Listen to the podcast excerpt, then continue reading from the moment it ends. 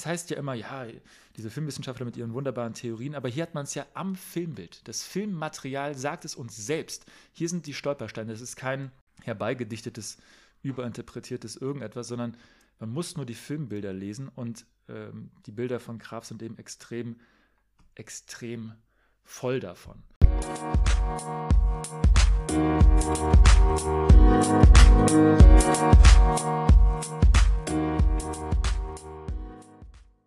Ihr hört Projekt Chaos, den chaotischen Filmpodcast, heute mit einer ganz wunderbaren Besetzung. Ich begrüße Lukas Kurstedt.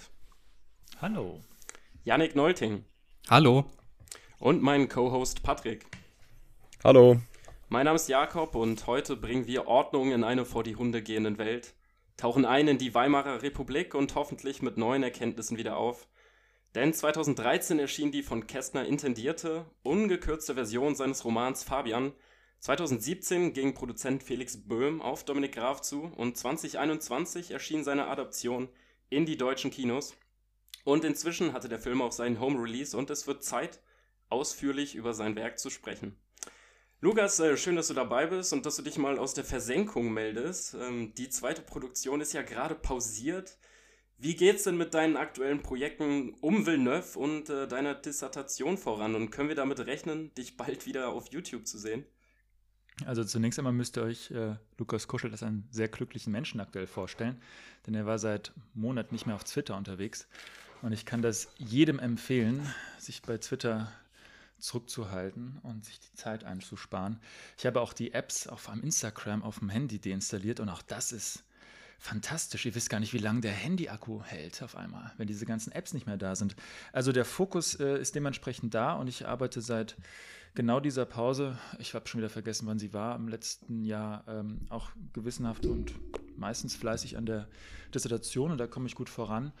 Die Villeneuve-Monographie muss dementsprechend noch äh, warten, aber da war ja bereits schon eine erste Fassung geschrieben. Die wird noch ein bisschen erweitert, äh, vielleicht auch um Dune erweitert, wobei ich da aktuell das Problem habe, was mache ich? Auf den zweiten Teil warten und das Buchprojekt noch weiter verschieben oder den ersten Teil beschreiben und nicht wissen, wie es weitergeht.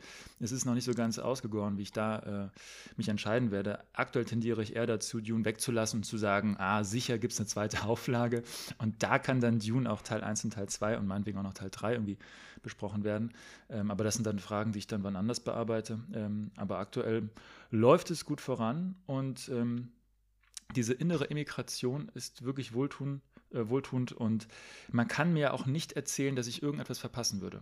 Da passiert ja auch nichts. Ganz selten logge ich mich dann doch auf Twitter ein und stelle fest, mein Gott, also, die, also auch das ist ein, ein großer Hort der, der, der Irrelevanz und von daher kann man das äh, ganz gut aushalten. Also ich bin sehr, sehr gut drauf und was das angeht, auch noch in keine Dissertationsdepression gestürzt, sondern es läuft und es geht voran, von daher. Es, selbst die Letterbox-App ist selbst die Letterbox-App auf deinem Handy deinstalliert. Nein, die ist, die ist installiert, damit ich natürlich äh, meine, mein, mein Tagebuch füllen kann und gelegentlich diese lustigen Nachrichten bekomme, wenn Leute mir noch folgen. Und noch eine Sache zu der zweiten Produktion. Ähm, ich führe ja, so wie wahrscheinlich jeder andere, der auf YouTube aktiv ist, in irgendeiner Form einen Kampf gegen den YouTube-Algorithmus. Und ich, ich lache mich äh, schlapp, aber während natürlich die Klickzahlen der Videos, weil ja nichts Neues dazukommt, äh, runtergefallen sind, sind die Abo-Zuwächse exakt gleich geblieben. Also es ist vollkommen irrelevant, ob ich Videos produziere und veröffentliche oder nicht. Die Abos kommen immer noch und sogar relativ stetig. Also ich, ich fühle mich gelegentlich verarscht. Auf der anderen Seite denke ich mir so, es scheint ein gleichbleibendes, minimales Interesse zu geben und das freut mich natürlich. Von daher in der Hinsicht ist, äh, geht YouTube auch einfach voran, auch ohne mich. Finde ich auch gut. Scheint ja ein Kompliment an die Inhalte zu sein. Ähm, auf jeden Fall auschecken. ähm, auf YouTube die zweite Produktion. Ähm, Yannick, du natürlich auch. Äh, hallo in die Runde, schön, dass du dabei bist. Ja, danke für die Einladung. Äh, du bist ja auch nicht ganz zufällig hier. Schließlich hast du im letzten Jahr neben Titan eigentlich, glaube ich, soweit ich deinen Account verfolge, nur einem Film die Höchstwertung gegeben. Und das war äh, Fabian. Hattest du dich auf den Film letztes Jahr gefreut? Hast du da dich äh, drauf hingearbeitet? Hast du drauf dich vorbereitet? Und hast du dieses Jahr wieder einen Film, dem du entgegenblickst und auf den du dich freust dieses Jahr? Ich bin mir gerade gar nicht sicher, ob ich nicht auch Vortex von Gaspar Noé fünf Sterne gegeben hatte, aber gut, das ist ähm, egal. Das lässt sich rausfinden. ich hab's doch überprüft, ich hab's doch überprüft. Äh, du, dem hast du, ja. dem hast du keine, keine fünf, die, die, die heiligen fünf von fünf gegeben. Okay, naja gut, ich kann auf jeden Fall sagen, nein, ich habe mich nicht auf den Film gefreut. Ich würde sogar sagen, ich war anfangs schlecht gelaunt, was den Film angeht, denn der sollte ja letztes Jahr ähm, auf der Berlinale laufen. Und da hat man dann so eine ganz komische Politik äh, verfolgt, dass man dann, also die Berlinale fand ja nur online statt für äh, Presse und Branche und im äh, Sommer dann erst für das Publikum. Und man hat damals quasi alle Wettbewerbsfilme online gezeigt, auch der Presse, damit die besprochen werden, damit er irgendwie ähm, auch die Öffentlichkeit darauf aufmerksam wird. Nur zwei Filme haben sich dem verweigert. Das war beide aus Deutschland, nämlich Daniel Prüls Nebenan und Fabian von Dominik Graf. Die meinten, nein, wir ziehen bei dieser Online-Variante nicht mit. Wir müssen im Kino geschaut werden. Also bei den Daniel Prühl-Filmen glaube ich das ehrlich gesagt nicht. Ähm, und ja, so war dann so eine ganz eigenartige Masche, die da verfolgt wurde, dass dann so in Berlin heimlich still und leise so ausgewählte Journalisten eingeladen wurden, die den Film dann im Kino sehen durften, obwohl da eigentlich noch Lockdown war, während der Rest des Landes online äh, das gucken musste, beziehungsweise dann auf Fabian gar keinen Zugriff hatte. Deshalb war das kein guter Start, aber ja, die Freude war dann groß, den zu sehen und es war ja auch ähm, einfach der beste Film des letzten Jahres. Der, der Eindruck hat sich auch beim zweiten Mal ähm, Schauen jetzt verfestigt. Was dieses Jahr angeht, habe ich, glaube ich, gar nicht so den, den einen Film, auf den ich hinfiebere, weil ich in letzter Zeit auch gemerkt habe, dass mir das einfach nicht gut tut, mich auf so Sachen ähm, irgendwie zu versteifen und ich plane sowieso nicht so weit voraus. Der einzige Plan, den ich habe, dass ich mich von Twitter nicht verabschieden werde. Mir würde doch einiges fehlen. Also zum Beispiel, wie geht die Geschichte von Megan Fox und Machine Gun Kelly weiter? Das sind so Dinge, wichtig, die will ich verfolgen. Was ist das für eine Geschichte? Ähm, die Geschichte ist, ist das so wie bei ist das so wie bei Don't Look Up mit Ariana Grant und Kid Cudi? Naja, also es sind da irgendwelche skurrilen Dinge passiert, also dass sie das Blut gegenseitig getrunken haben bei der Verlobung und Machine Gun Kelly hat Megan Fox mhm. einen Verlobungsring angesteckt, der Dornen enthält und falls sie sich jemals scheiden lassen will, dann wird sie sich quasi den Finger zerfetzen mit diesem Ring, weil Liebe schmerzt. Das klingt doch nach einem Stoff wie Uwe Boll. Vielleicht sollte er sich lieber sowas widmen. ähm, meinst du? ja. Ey, aber ähm, Janik, du bist dieses Jahr auch wieder auf der Berlinale, oder? Sofern sie stattfindet. Das ist im Moment alles noch so ein bisschen unsicher. Aktuell heißt es noch, ja, die wird stattfinden mit 2G, aber gleichzeitig wird äh, prognostiziert, dass Mitte Februar so der Höhepunkt der Omikron-Welle stattfinden wird. Also man darf gespannt sein. Ähm, wir sind auf jeden Fall gespannt, was es dann von dir zu hören, zu lesen geben wird. Ähm, Patrick, für dich war Fabian ja auch der Film des Jahres letztes Jahr. Hast du ja auch in unserem Abschluss-Podcast ähm, schon äh, bekannt gegeben und du hast ihn inzwischen ja auch mehrmals gesehen. Hat sich denn deine Meinung zum Film seit dem Kinobesuch zum jetzigen Male verändert oder weiterentwickelt? Ich würde sagen, auf jeden Fall aus zwei Gründen. Und zwar, ähm, damals bin ich in Fabian reingegangen, wirklich ohne jegliche Vorahnung. Also ich wusste, ich kannte damals weder den Roman von Erich Kästner, noch wusste ich genau auch, oh, worum es überhaupt geht. Ich habe nur gesehen, Tom Schilling deutscher Drei-Stunden-Film. Ich wusste irgendwie, das will ich sehen. So, das hat mir eigentlich schon gereicht. Wobei der letzte Drei-Stunden-Film mit Tom Schilling war nicht so vergnüglich, also Werk ohne Autor.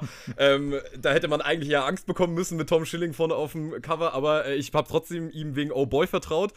Und dann saß ich halt im Kino und habe da einen Film bekommen, der mich einfach äh, erstmal aus äh, erstmal einfach nur ganz initial total ähm, emotional total platt gemacht hat. Also der hat mich von seiner Inszenierung, von seiner, ähm, von seiner Energie erstmal so umgehauen, dass es mir beim ersten Mal wirklich schwer fiel, auf diese ganzen Details, auf die ganzen inhaltlichen Sachen wirklich mich zu fokussieren, weil ich ihn beim ersten Mal so fast schon körperlich wahrgenommen, weil er einen so, ähm, so einen Sog aufbaut über diese drei Stunden, dass ich jetzt beim zweiten Mal mich schon drauf gefreut habe, es jetzt mal mit ein bisschen, mit dem Wissen, was da jetzt auf mich zukommt, das zu schauen. Und weil ich jetzt mittlerweile auch den Roman von Erich Kästner gelesen habe und es schön war zu sehen und das zu vergleichen, wie jetzt Dominik Graf diesen Roman umgesetzt hat und der Film ist in meiner Ansicht sogar jetzt einfach noch besser geworden, jetzt wo ich ihn nochmal gesehen habe. Also, dass ich wirklich sage, nach diesen drei Stunden, ähm, obwohl es wirklich eine Mammutsaufgabe ist, sich diesen Film anzugucken, finde ich trotzdem, man kann wirklich sagen, Dominik Graf hat eigentlich alles richtig gemacht. Er hat diesen Roman perfekt adaptiert und äh, hat tatsächlich das deutsche Kino für mich echt, man möchte, man, ich möchte nicht sagen, er hat es gerettet, weil ähm, dazu äh, ist echt kein Anlass, dazu kommt dann leider doch zu viel, ähm, leider doch zu viel regelmäßigen Abständen, zu viel Müll. Ich glaube auch, ich glaube sogar der neue Til Schweiger-Film ist relativ kurz danach rausgekommen, also ähm, um Deutschland steht trotzdem nicht besonders gut, aber äh, dieser Film hat trotzdem nochmal auf jeden Fall für einen Moment die Hoffnung gemacht, okay, das deutsche Kino ist nicht nur nach deutschen Maßstäben überragend, sondern es ist, wie gesagt, für mich auch wirklich der beste Film des Jahres gewesen und stand über allem in diesem Jahr. Ich wollte dich jetzt gerade mal fragen, du hast ihn ja das allererste Mal jetzt gesehen nach längerer Zeit. Du hast ja am längsten gebraucht, um ihn endlich zu sehen, wegen äh, geografischer, Geog ja, genau. geografischer Ferne. Ich habe mich, hab mich ja äh, sehr auf diesen Film gefreut und habe da so entgegengefiebert, nachdem ich auch von allen Richtungen aus Lobeshymnen auf diesen Film gehört habe, natürlich auch von dir. Aber der Film hatte halt hier in Rumänien keinen Kinostart, weshalb ich wusste, dass ähm, ich noch einige Zeit brauchen werde, bis ich ihn mir tatsächlich dann zu Hause ansehen kann. Und äh, ich habe auch keinen Screener mehr bekommen, dafür waren wir leider zu spät dran. Die Zeit habe ich aber genutzt, um mich gut darauf vorzubereiten, indem ich zum Beispiel dann das erste Mal den Roman gelesen habe, ähm, was ich ja jetzt dir voraus hatte. Das heißt, ich kannte die Geschichte schon und hatte Bock, mich richtig drauf einzulassen. Ähm, und da auch schon den Vergleiche-Roman zur Adaption herstellen zu können. Und ich kann an der Stelle schon mal sagen, dass sich das Warten für mich auf jeden Fall gelohnt hat, denn ich fand den Film ganz hervorragend. Der hat mir sehr viel Spaß bereitet. Und ähm, auch mit dem Wissen des Romans, gerade im Hintergrund, hat mir das echt sehr gut gefallen. Und vielleicht ist es an dieser Stelle eine gute Möglichkeit, auch in die Handlung des Films mal einzutauchen. Du hast ja eine Story-Zusammenfassung vorbereitet, von daher bringe uns mal auf denselben Stand. Was passiert denn in Dominik Grafs Fabian? Alles klar, ich warne schon mal vor, das wird eine etwas ausführlichere Inhaltsangabe, aber gut, wir haben es halt auch mit einem sehr, sehr großen Film zu tun. Also, Berlin 1931. Die Weimarer Republik steht kurz vor ihrem Ende. Die Arbeitslosigkeit nimmt stetig zu, die politischen Lager radikalisieren sich immer mehr und die Menschen suchen immer mehr nur noch eine Möglichkeit, sich mit allen Mitteln zu betäuben. Mitten in diesem Chaos steht Jakob Fabian, ein Kriegsveteran und eigentlich ein Schriftsteller, der sich aber bei einer Zigarettenfirma als Werbetexter mehr schlecht als recht eingenistet hat. Die Geschichte beginnt in einem Kennenlern-Etablissement, bei dem Fabian von der Nymphomanin Irene Moll aufgegabelt wird und für einen One-Night-Stand mit nach Hause genommen wird, der aber von dem Ehemann unterbrochen wird, der da mit Fabian noch eine Art Vorstellungsgespräch vor dem Geschlechtsverkehr mit seiner Frau führen will. Dieser verschwindet aber aus bizarrer Szene so schnell er kann und kehrt zurück in seine Pension. Am nächsten Morgen liest Fabian mit der Haushälterin die gewöhnlichen Grausamkeiten des letzten Tages in der Zeitung und ist zwar in gewisser Weise fassungslos ab dem stetigen Verfall der Moral in der Gesellschaft, nimmt dies aber letztlich doch resignierend hin.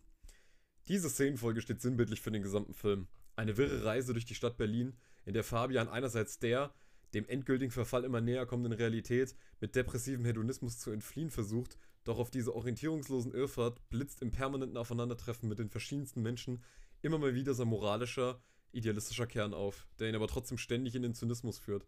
Anders hingegen scheint er zunächst sein bester Freund Labude zu sein, ein ehemaliger Studienkollege, Sohn eines reichen Elternhauses und Lessing-Experte vor dem Herrn, der auch gerade seine Dissertation über Lessing fertiggestellt und abgegeben hat, dessen Idealismus lange Zeit sein Antrieb für das Leben ist. Er versucht Studenten für den linken politischen Aktivismus zu gewinnen und glaubt daran, dass der Abgrund durch das Verändern des Systems und eine daraus resultierende Veränderung der Menschen möglich ist. Doch auch er verfällt angesichts der immer düster werdenden Realität der verzweifelten Jagd nach Genuss und Amüsement und schleppt Fabian eines Nachts in eine Bar, in der skurril anmutende Menschen auftreten, um dem Pu Publikum zum Gespött zu dienen. Dort lernt Fabian die Referendarin in einem Filmstudio Cornelia kennen, die umgehend eine leidenschaftliche Liebesbeziehung eingehen, bei der alles wieder möglich scheint. Dieses Glück hält jedoch nicht lange, da Cornelia ihren Wunsch, eine Schauspielkarriere anzustreben, nicht aufgeben will und dafür auch bereit ist, mit dem Filmproduzenten Markert anzubandeln. Somit verlieren sich die beiden immer mehr, bis Fabian nach einem Besuch seiner Mutter wieder verloren durch Berlin geistert. Während ihn neben seinem Liebeskummer auch immer wieder seine posttraumatische Belastungsstörung einholt, holen auch Labude die eigene gescheiterte Liebe und die inneren Dämonen irgendwann ein und er verschwindet eines Tages. Fabian sucht ihn und findet seinen Freund betrunken und nahe dem Delirium in einem Kunstatelier, Schrägstrich Bordell. Er ist gebrochen aufgrund einer vernichtenden Rückmeldung zu seiner Dissertation über Lessing. Eines Morgens taucht die Polizei bei Fabian auf und führt ihn in das große Anwesen von Labudes Familie, wo Labude sich das Leben nahm. In einem Abschiedsbrief erklärte Fabian seinen misslichen Gemütszustand, sein zerstörtes Selbstverständnis aufgrund der verrissenen Dissertation und bittet Fabian seinem Talent als Schriftsteller wieder nachzugehen. Erzürnt konfrontiert Fabian den zuständigen Professor mit der ungerechtfertigen Bewertung seiner Dissertation, wobei rauskommt, dass dieser ein böser Scherz eines Lehrschulangestellten war. Aufgrund seines Gefühls, nichts mehr zu haben, was ihn in Berlin hält, kehrt Fabian zurück in seine Heimat Dresden, wo ihn sein Liebeskummer durch die Distanz mehr plagt als je zuvor. Und er entscheidet, Cornelia zu kontaktieren. Nach gefühlt ewiger Wartezeit erreicht er sie und sie scheinen beide für einen Neuanfang ihrer Liebesbeziehung bereit zu sein. Cornelia verspricht ab sofort jeden Tag im selben Café auf Fabian zu warten, bis er irgendwann komme. Dieser macht sich am nächsten Tag direkt auf den Weg, trifft dort aber auf einen Jungen, der als Mutprobe von einer Brücke in den Fluss springt. Fabian versucht ihn zu retten, aber er trinkt. Da er nicht schwimmen kann. Cornelia wartet weiterhin auf ihn im Café und wird es wohl noch eine Weile tun. Das letzte Bild zeigt dann den sprichwörtlichen Gang vor die Hunde, wenn die Bücherverbrennung des, des nationalsozialistischen Regimes gezeigt wird. Mit diesem Tiefschlag entlassen uns Graf und Kästner aus diesem dreistündigen Gesellschaftspanorama und Gefühlschaos. Nun bin ich gespannt auf eure Einschätzungen und freue mich nun mit euch, etwas Ordnung in diesen von Zerrüttung geprägten Film zu bringen. Ja, danke Patrick für diese auf jeden Fall sehr ausführliche Zusammenfassung. Aber ähm, da wird eins ja auf jeden Fall deutlich, dass es sehr viele Themen sind, die in diesem großen Werk zusammenfallen, obwohl es nicht von einer klassischen Handlung zusammengehalten wird. Was glaubt ihr denn, sind die interessanten Aspekte an dem Roman? Und ähm, warum lohnt es sich, diesen zu verfilmen? Warum könnte Dominik Graf sich dieses Werk ausgesucht haben, um es jetzt in ein dreistündiges, äh, epochales Werk umzuwandeln? Und vielleicht auch, was wären die klassischen Fehler oder die klassischen Fallen, in die man hätte tappen können bei so einer Adaption? Ähm, Lukas, was würdest du sagen? Was ist das Interessante hier an diesem Werk? Was könnte Dominik Graf angetrieben haben? Also, das sind jetzt alles nur Hypothesen, weil im Zweifelsfall musst du Herrn Graf dann selbst fragen, was er sich dabei gedacht hat. Ja, wir haben ihn eingeladen, so aber er kam leider doch nicht in unsere Podcast-Folge. Er hat dann doch zu viel zu tun. ähm, ich würde auch gar nicht so, also ich versuche die Frage zu beantworten, weil ich auch den Roman gelesen habe und es tatsächlich interessant finde, wie er das dann schlussendlich adaptiert. Aber ich würde auch ähm, gar nicht so sehr die Frage nach der äh, Relevanz oder der, der, Relevanz der Intention des Regisseurs so hochheben. Ähm, aber was ich bei dem Roman eben relativ schnell feststellte, dass er für einen Großstadtroman sehr assoziativ zwischen unterschiedlichen Szenen, unterschiedlichen Räumen und unterschiedlichen Personen hin und her pendelt und bei der Dramaturgie eher lose, verbundene Episoden hintereinander reiht, die als Potpourri, möchte man meinen, so ein wenig einen Blick freilegt auf Berlin 1931. Korrigiert mich, wenn ich falsch liege. Und in dem Kontext ähm, ist, glaube ich, die Idee mit dem Medium Film, diese Epoche, die 90 Jahre zurückliegt und die selbst ja wiederum schon bereits eine medial aufbereitete ist. Und unser Film- und Mediengedächtnis und unser Bildgedächtnis an diese Epoche ist selbst ja schon wiederum filmisch geprägt. Da glaube ich, ist es sehr, sehr naheliegend, aus diesem Kontext heraus auch einen sehr formalistischen Film zu entwerfen, der ganz klar darauf abzielt, keine historische Geschlossenheit zu schaffen.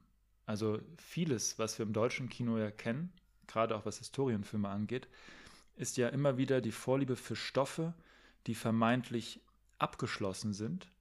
Und abgeschlossen heißt, dass wir sie, also wir als Zuschauer, uns diese Filme anschauen können, ohne unsere eigene mögliche Involviertheit reflektieren zu müssen. Also ja, wir gucken uns der Untergang an, Bruno Ganz darf als Hitler herumschreien und ja, wir schicken jeden zweiten von Dommersmark Kackfilm zu den Oscars, um zu hoffen, dass wir mal wieder eine Nominierung erhalten.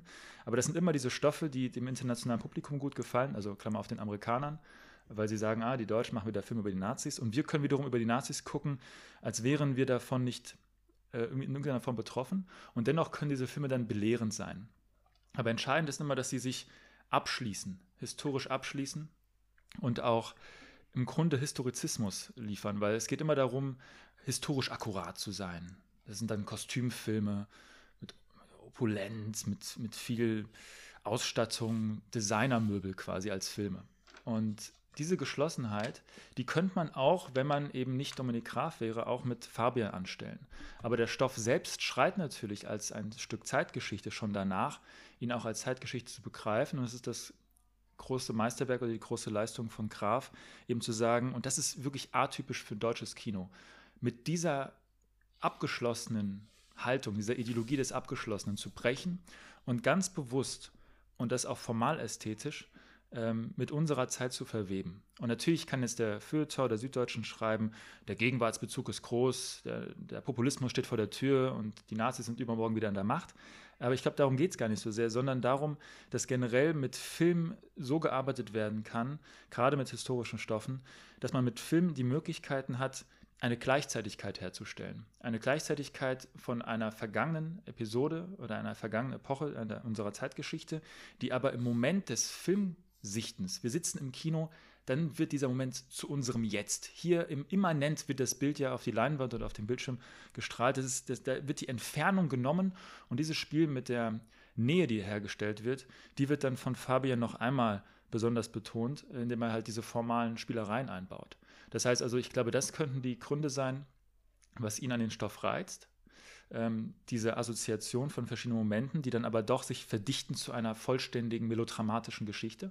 Und andererseits vielleicht auch einfach sein Bedürfnis, was diesen Historienfilm angeht, noch einmal dort etwas ähm, Atypisches zu machen, nämlich ein Film, der ganz dezidiert mit dieser deutschen Tradition, diesem, dieser deutschen Tradition des Filmförderfilms bricht, obwohl auch der Film natürlich von Filmfördergeldern finanziert wurde, denn es geht ja in Deutschland nicht anders. Aber er hat es geschafft, äh, sein Ding da durchzuziehen und das ist wirklich eine Anomalie sondergleichen. 180 Minuten deutsches Kino über eine Epoche, die ab, abgeschlossen scheint, aber hier auf einmal so serviert wird, dass wir merken, wir sind noch involviert äh, und das auch noch von Fördergeldern. Es geschehen noch Zeichen und Wunder und dementsprechend kann ich da auch nur der Vorrede von Patrick zustimmen. Der deutsche Film wird damit nicht gerettet, aber man kann noch einmal sehen, dass Nadelöhr, wodurch die Filme ab und zu durch müssen, drei bis sieben Jahre durch die Filmförderinstanzen durchgehend und ganz selten kommt dann doch noch der eine Film raus, der sich gegen all diese Restriktionen wehrt und genuin Filmkunst ist. Und ähm, das ist beachtlich. Deswegen kann ich diesen Film auch in der Hinsicht auch nur sehr, sehr hoch halten. Aber das wäre so die Beantwortung zu der Frage bezüglich dieser Literaturvorlage. Ja, und vor allem hat er dann am Ende auch immer noch nur 35 Drehtage finanziert bekommen. Also es sind 180 Minuten und die mussten das wirklich in einem Monat durchballern. Ähm, will man sich gar nicht vorstellen, was dann auch im Schnittraum noch passiert und äh, geschehen musste, damit das Ganze zu einem kohärenten äh, Werk entstanden ist, dass es am Ende Gott sei Dank geworden ist. Ähm, Yannick, was sind für dich die interessanten Punkte an dem Werk? Was glaubst du, sind die Fehler, in die man hätte tappen können? Um kurz anzuknüpfen, ich glaube, er meinte sogar, das sind irgendwie zehn Drehtage mehr gewesen, als er sonst für einen Tatort Zeit hat. Also das fand ich immer ganz bemerkenswert. Mm, ich glaube, das Spannende des Romans ist einmal der Witz und die Klarheit. Das sind so für mich die zwei Punkte. Es ist kein Handlungsroman, es ist kein Roman, dem irgendwas daran liegt, bestimmte Entwicklungen auch zeitgeschichtlich irgendwie zu rekonstruieren und dieses führt zu jenem, sondern er führt diese Zustände vor, die man auch ganz losgelöst lesen kann. Man kann im Grunde genommen jedes Kapitel einzeln betrachten. Ich hatte auch letztes Jahr ähm, am Berliner Ensemble diese Theaterinszenierung von ähm, Kastorf gesehen, der das auch ganz gut rausgearbeitet hat, dass es eigentlich eine Ansammlung von Aphorismen ist. Gut, äh, Kastorf hat den Roman gehasst, das hat man dann auch an der Inszenierung gemerkt. Also ich finde, der hat nicht wirklich erkannt, ähm, was das eigentlich für ein bemerkenswerter Roman ist, welches satirische Potenzial da auch einfach drinsteckt, weil ich finde ihn noch überhaupt nicht belehrend oder was ihm da hier und da unterstellt wird.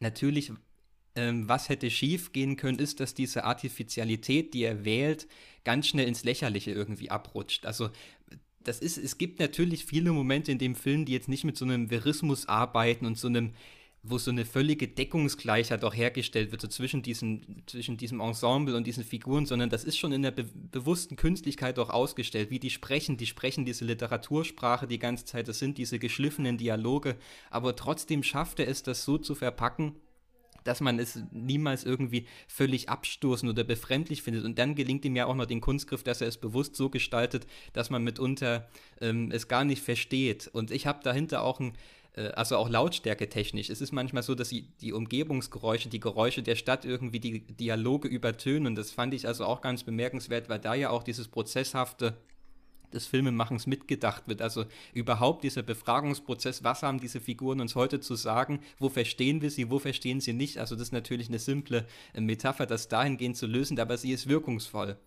Und ich, äh, soweit ich weiß, äh, was ich so aus Interviews mit Dominik Graf rausgezogen habe, es gab da auch auf YouTube, kann man sich das anschauen, ein längeres Gespräch, was, er, was Rüdiger Suchsland mit ihm geführt hat. Da hat er eben ganz klar gesagt, also was ihn an dem Roman interessiert hat, ist einmal ähm, ja, genau, dass es eben keine Handlung gibt, sondern dass es so ein Panoptikon ist, was so einen Zustand vorführt, so ein Reigen an Figuren, die irgendwie in diesem Zustand vor sich hin leben. Und zum anderen hat ihm natürlich diese zeitgeschichtliche Parallele interessiert zu heute, dass er eben sich daran erinnert fühlt und sagt, ah ja, das kennen wir ja heute. Inwiefern das stimmt, kann man vielleicht darüber streiten, aber ich glaube doch, dieses Gefühl der ähm, Desillusionierung, der Alternativlosigkeit, was aus diesem Stoff spricht, ist natürlich heute genauso gegeben. Vielleicht nicht genauso, aber ähnlich gegeben wie in der Zeit, in der der Roman und auch der Film spielt.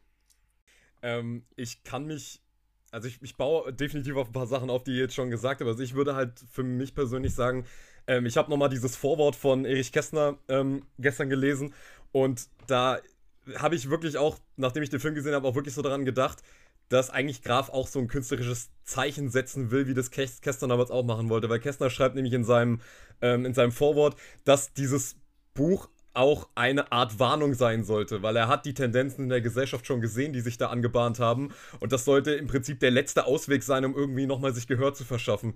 Und ich finde, Dominik Graf macht im Prinzip genau das Gleiche, weil das Erschreckende nämlich an diesem Vorwort von Erich Kästner ist, dass wir das heute so eins zu eins eigentlich so abdrucken könnten, was da drin steht. Und ähm, ich finde, Graf erkennt genauso wie, ähm, wie, wie Erich Kästner, und da würde ich, äh, da zitiere ich gleich mal Kästner, der nämlich ähm, die Trägheit der Herzen, das war nicht eine schöne Formulierung, ähm, erkannt hat. Und auch so diese Stille vor dem Sturm, und die würde ich sagen, die erkennen wir vor allem im, im Kino, besonders wenn wir jetzt, ich, ich musste vorhin so lachen, als Lukas der Untergang genannt hat, weil das war der erste Film, der mir eingefallen ist, ähm, als es darum ging, um so abgeschmacktes Historytainment, also ähm, wo wir eben auch immer diesen Aspekt mit drin, den du auch schon genannt hattest, so, ja, wir gucken jetzt mit der, mit dem Blick der Gnade der späten Geburt jetzt auf die Nazis und gucken so, ah ja, guck mal hier, wie das da in dem Führerbunker war und da gucken wir jetzt mal ganz authentisch, ganz nüchtern, was da in dem Bunker los war und ähm, ja, und da sehen wir, dass es da auch ein paar ganz nette Nazi-Offiziere gab und Hitler war ja auch irgendwie äh, normaler Mensch und so. Und wenn ich dann solche Filme sehe, dann denke ich so, um Gottes Willen, es ist kein Wunder, dass der deutsche Film so einen schlechten Ruf hat. Und ähm, wir befinden uns halt eben in solchen Zeiten, wo halt Jahr für Jahr immer diese Förderfilme rauskommen und wir gleichzeitig auch mit Disney eben eine, eine, eine Macht haben, die äh, mit Disney eine Macht haben von einer Firma, die mittlerweile so einen Kulturfaschismus, siehe den letzten Spider-Man, ähm, etabliert, wo mittlerweile im Prinzip jeder Film nicht davor gewahrt ist, in das Universum vielleicht doch noch eingewoben zu werden. Wer weiß, vielleicht taucht doch irgendwann nochmal Fabian in irgendeinem Spider-Man auf, wer weiß, wer weiß, äh, alles ist möglich. Und wir bewegen uns halt auch in solchen Zeiten, wie das damals bei Fabian war, wo ähm, auch so gefühlt die, die Geschmacksnerven von, äh, des Kinopublikums abgetötet werden in gewisser Art und Weise. Also ähnlich wie, ähm, da werden wir auch später dazu kommen, wie auch so eine, eine ziemlich produktive künstlerische Zeit in Deutschland auch im Prinzip zu einem toten Punkt gebracht wurde. Ähm, erkennt auch Dominik Graf, dass diese Tendenzen auch wieder da sind, wo die Kunst oder der, auch der Künstler selber immer mehr outgesourced werden soll ähm, aus dem Kino und versucht dann eben dieses ähm, dieses künstlerische Zeichen zu setzen und, der, und macht dann eben halt so einen, wie Lukas schon gesagt hat, so einen ungeheuer gegenwärtigen Film, der aber die Vergangenheit eben auch gegenwärtig betrachtet und uns eben daran erinnern soll und auch eben uns auch warnen soll äh, vor dem, was Kester schon damals gewarnt hat, aber gleichzeitig macht er das halt dann eben mit so einem richtig filmischen Feuerwerk, was so entgegen so vieler Filme, die ich auch letztes Jahr gesehen habe, und ich habe mich ja schon im Jahresabschluss drüber ausgelassen, so viele Filme, die einfach nicht den Mut haben, einfach mal durchzuziehen. Also wirklich einfach mal ihre Vision wirklich von vorne bis hinten durchzuziehen und eben nicht ich habe mich ja so oft über diesen dekonstruktiven Charakter, zum Beispiel bei solchen Filmen wie Power of the Dog, der mir überhaupt nicht gefallen hat, äh, schon aufgeregt, dass dieser Film ähm, so seine Dekonstruktion immer gleich mitliefern will. Und Fabian ist halt so ein Film, der macht das überhaupt nicht, der bietet sich auch überhaupt keinen Trends an, sondern der ähm, macht einfach sein Ding. Das ist wirklich ein Film, wo du merkst, der Regisseur hat von Sekunde 1 diesen Film wirklich so haben wollen. Und er belebt halt auch mit seinen unglaublich vielen Einfällen, wo wir auch später wahrscheinlich drüber reden werden, so die Filmsprache auch wieder so auf eine Weise neu, dass ich mich wirklich nicht mehr erinnern kann, wann ich jemals so eine unglaubliche Lebendigkeit einfach im, im Kino gesehen habe.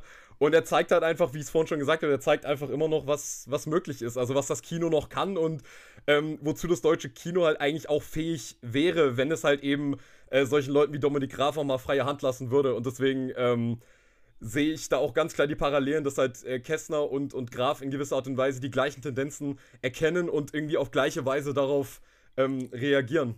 Wie siehst du das denn, Jakob? Wie hast du das eingeschätzt? Vor allem, weil du das Buch ja auch zuerst gelesen hast. Ja, wobei ich sagen muss, dass ich jetzt diesen warnenden Aspekt äh, bei Dominik Graf gar nicht so in den Vordergrund gerückt sehe. Also ich habe eher mhm. das Gefühl gehabt, dass er versucht, ganz ähm, nebenbei und ähm, natürlich diese Gegenwart einzupflanzen und an manchen Stellen uns halt auf die Anachronismen hinzuweisen, ohne da uns wirklich so on the nose, wie es zum Beispiel ähm, jetzt in dieser verwandten Verfilmung äh, in Berlin-Alexanderplatz der Fall gewesen ist, die ich zum Beispiel nicht so gelungen fand, wo auch die, ähm, und das war für mich ein großes Anliegen, was, was ich mir von dem Film gewünscht habe, die Essenz des Films, äh, des, des Romans nicht geschafft wurde zu übertragen auf den Film, nämlich dass ähm, dieses Wuselige, dieses Chaotische, dieses bizarre und kaleidoskopartige des Romans in eine filmische Sprache zu übersetzen. Und ähm, bei Alexanderplatz, der hat ja, also der Roman ist ja geprägt von diesem äh, Stream of Consciousness, ähm, wo einfach seitenweise, teilweise einfach Begriffe hintereinander gereiht werden. Also wir folgen da dem Biberkopf, der aus dem Taxi rausguckt und dann besteht die Literatur teilweise einfach nur aus Ampel, ähm, vorüberziehende Fensterscheiben und also man kriegt so ein Bewusstsein für, für die Bewegung, die da stattfindet.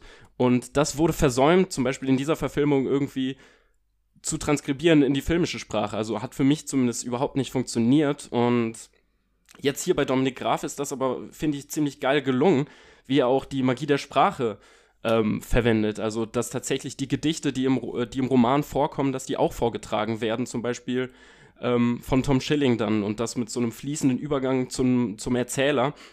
Also das sind einfach so ein paar richtig interessante Kniffe gewesen, wie hier die Dynamik, die Essenz des Romans äh, übertragen wurde. Und da war mir ein ganz großes Bedürfnis, dass vor allem auch die Liebesgeschichte um Tom, ach, nicht Tom Schilling, sondern um Fabian und Cornelia, ähm, dass die halt ähm, funktioniert, dass die die äh, großen Gefühle irgendwie auf die Leinwand transportieren können, dass diese Funken, die da wirklich sprühen, dass ich die auch beim beim Sehen des Films erlebe. Und das hat Janik, glaube ich, schon ganz am, äh, ganz am Anfang irgendwie erwähnt, dass es da schnell hätte peinlich werden können, wenn wir jetzt so eine romantische äh, Beziehung er erleben und wahrnehmen, ein Kennenlernen, aber die die ganze Zeit in der älteren Sprache miteinander kommunizieren. Und das hätte fehlen können, ist es aber Gott sei Dank, finde ich, überhaupt nicht, sondern es ist eine sehr sehr nahbare, sehr äh, schöne Kennenlerngeste und äh, insgesamt die Beziehung, wie sie sich halt durch den Film trägt, nimmt ja auch einen größeren Stellenwert zu ähm, ein in dem Film, als es vielleicht im Roman der Fall ist.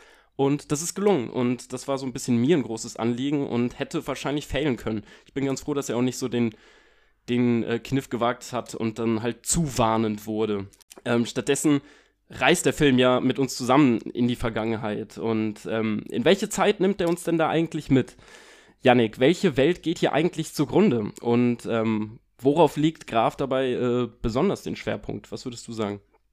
Das ist natürlich, wir haben schon gesagt, das Jahr 1931, es ist die Zeit der Weimarer Republik, ist quasi der Vorabend vor Hitlers Machtergreifung. Das ist ja auch dieses Setting, was quasi der Roman ähm, bedient. Das ist natürlich klar, welche Welt da in diesem Sinne untergeht. Also wir haben diesen Übergang zu dieser Diktatur, wir haben die Zeit zwischen den Kriegen. Aber ich finde eben genau, das ist das Bemerkenswerte an diesem Film, weil er eben, weil ihm eben nicht viel daran liegt, diese ja große Bundes- oder diese ja, die Politik der Republik irgendwie zu rekonstruieren, sondern er versucht eben den Blick des Individuums auf diese Welt, die da stattfindet, ähm, einzufangen, sinnlich erfahrbar zu machen.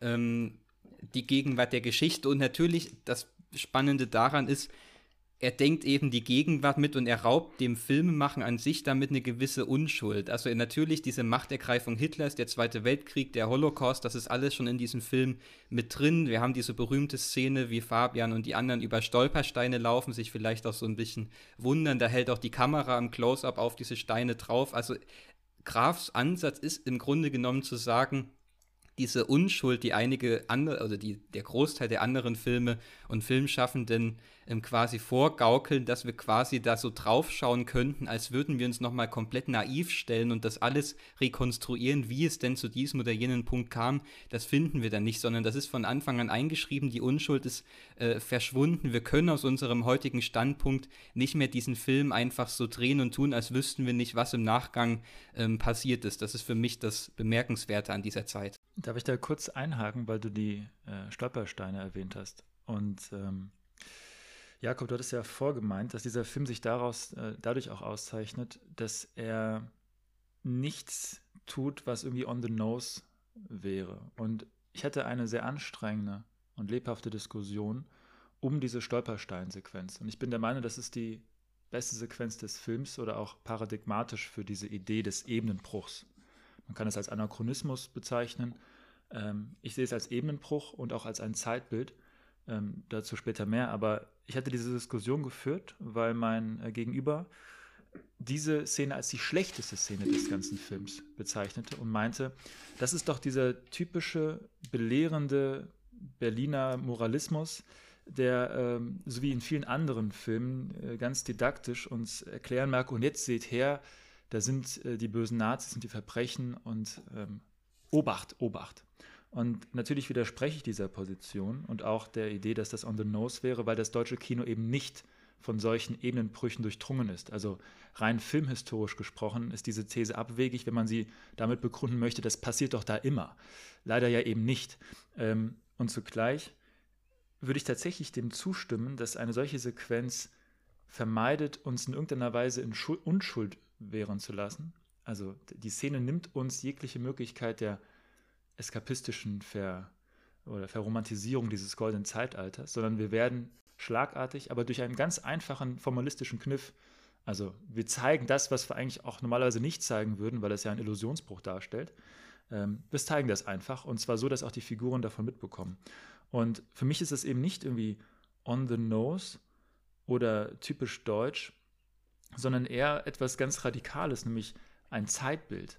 Ein Zeitbild meint jetzt hier ganz einfach gesagt, dass zwei Zeitebenen, die unvereinbar miteinander sind, zusammen auftauchen. Und in einem Schriftbild, deswegen ist die Romanvorlage in der Hinsicht so interessant, dass das dem Stoff zugrunde liegt, also der Version von Graf. Die Schrift ist in ihrer linearen äh, Aufbauart und in ihrer Sukzessivität der Ereignisse, die geschildert werden können und auch ihrer Kausallogik unmöglich, zwei Sätze nebeneinander stehen zu lassen, die sich gegenseitig widersprechen. Das Bild aber, was prozessual und im Grunde zusammenläuft, so eine Art Simultanität, kann Unvereinbares einfach vereinbaren. Unvereinbar ist hier, wir befinden uns im, im fiktiven Setting 1931 in Berlin und dennoch sehen wir Stolpersteine, die dort nicht sein könnten, rein aus der diegetischen Ebene gesprochen. Das heißt also zwei Zeitebenen, unsere hier jetzt und die damals, also die zwischen dem extradigetischen und dem digetischen, wird zusammen verwoben und ist zugleich wahr.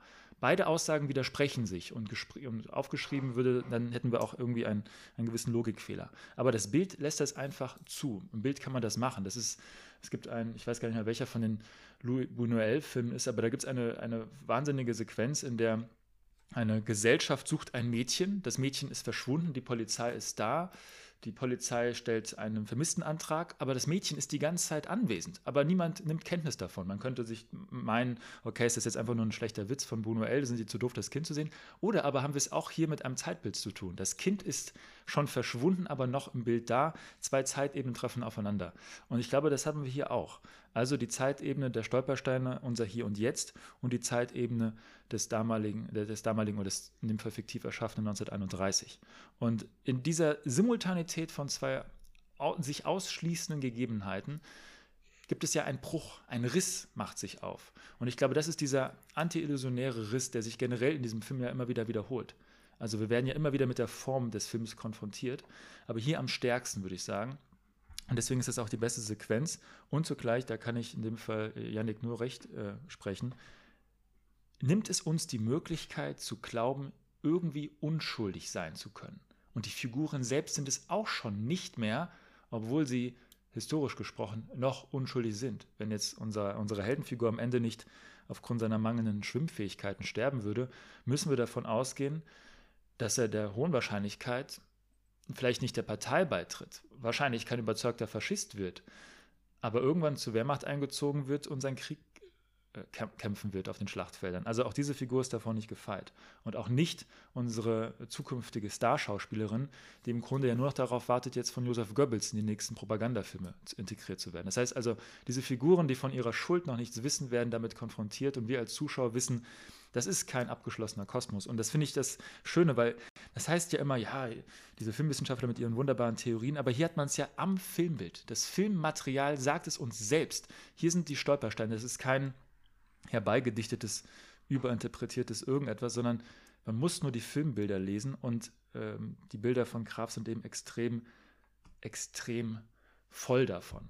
Und ähm, das nur dieser Aspekt, weil ich es interessant fand, dass du Jakob von On the Nose sprachst. Und ich dachte mir mal, ich hatte doch da so eine Diskussion, die genau in das Gegenteil ging. Und äh, in dem Fall kann ich nur sagen, es gibt natürlich auch ein Publikum, was diesen Film ätzend langweilig findet, ätzend lang und on the nose. Das dürfen wir nicht vergessen, auch wenn wir ja hier ziemlich homogen äh, sind in der Meinungsbildung über diesen Film.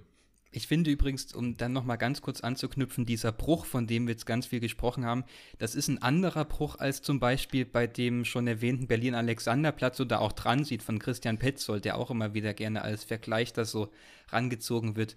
Weil Berlin-Alexanderplatz und Transit so zwei Filme sind, die also Berlin-Alexanderplatz ist ja ganz klar, da hat man ja wirklich einfach gesagt, wir verlagern diesen Stoff vom Gestern ins Heute und machen dann so eine in sich geschlossene Welt wiederum auf, die hier und da mit, den, mit der literarischen Textebene spielt, aber die dann trotzdem so eine, auch wieder eine sehr geschlossene ähm, Form in sich findet. Und Transit hat so getan, er hat eben sehr mit dieser Irritation des Anachronismus gespielt, dass es quasi in der Gegenwart äh, ja bildhaft verortet ist, aber die Figuren benehmen sich so, als würden sie eben in dieser, ja, in den 40er Jahren ähm, agieren. Ähm, oder ich habe es jetzt nicht mehr genau im Kopf, anders spielt. Und bei Fabian funktioniert das ein bisschen anders. Da ist auch diese Irritation da, aber hier wird nochmal auf eine ganz andere Art und Weise das Medium einfach mitgedacht. Also das ist, es geht ihm nicht nur darum, diese, diesen erzählerischen Kernpunkt irgendwie mit der Gegenwart gleichzusetzen, diese ganzen historischen Ereignisse, sondern er versucht eben noch viel dezidierter ähm, das Filmemachen an sich mitzudenken. Und wir haben das ja, da werden wir sicherlich auch noch drauf eingehen, dass allein dieser in dieser ganz weit verzweigten Wahl der filmischen Mittel, die er da findet. Also angefangen bei den ganzen, ähm, folgen Super 8-Sequenzen, es gibt dokumentarisches Archivmaterial, was dazwischen geschoben wird, weil er auch immer wieder versucht, diesen Film neu zusammenzusetzen und das auch technisch auf eine neue Art und Weise zu betrachten, wie es der jeweiligen Situation angemessen ist. Ich habe zum Beispiel auch nochmal reingeschaut in diese Filmfassung mit Audiokommentar, wo Graf quasi den Film kommentiert und er spricht ja auch über die letzte Szene, weil ja diese, dieses Ertrinken im Fluss dann auch wieder mit Super 8 Material gefilmt ist, wo er eben auch sagt, ja, ich habe Super 8 Material gewählt, weil es sich eben besonders gut dazu eignet, diese Verschwommenheit, diese Situation des Abtauchens, des Verschwimmens in diesem Wasser, auch das, das Verschwimmen des Bildes einfach viel besser darstellen lässt. Und das finde ich da ähm, ganz bemerkenswert an der Stelle.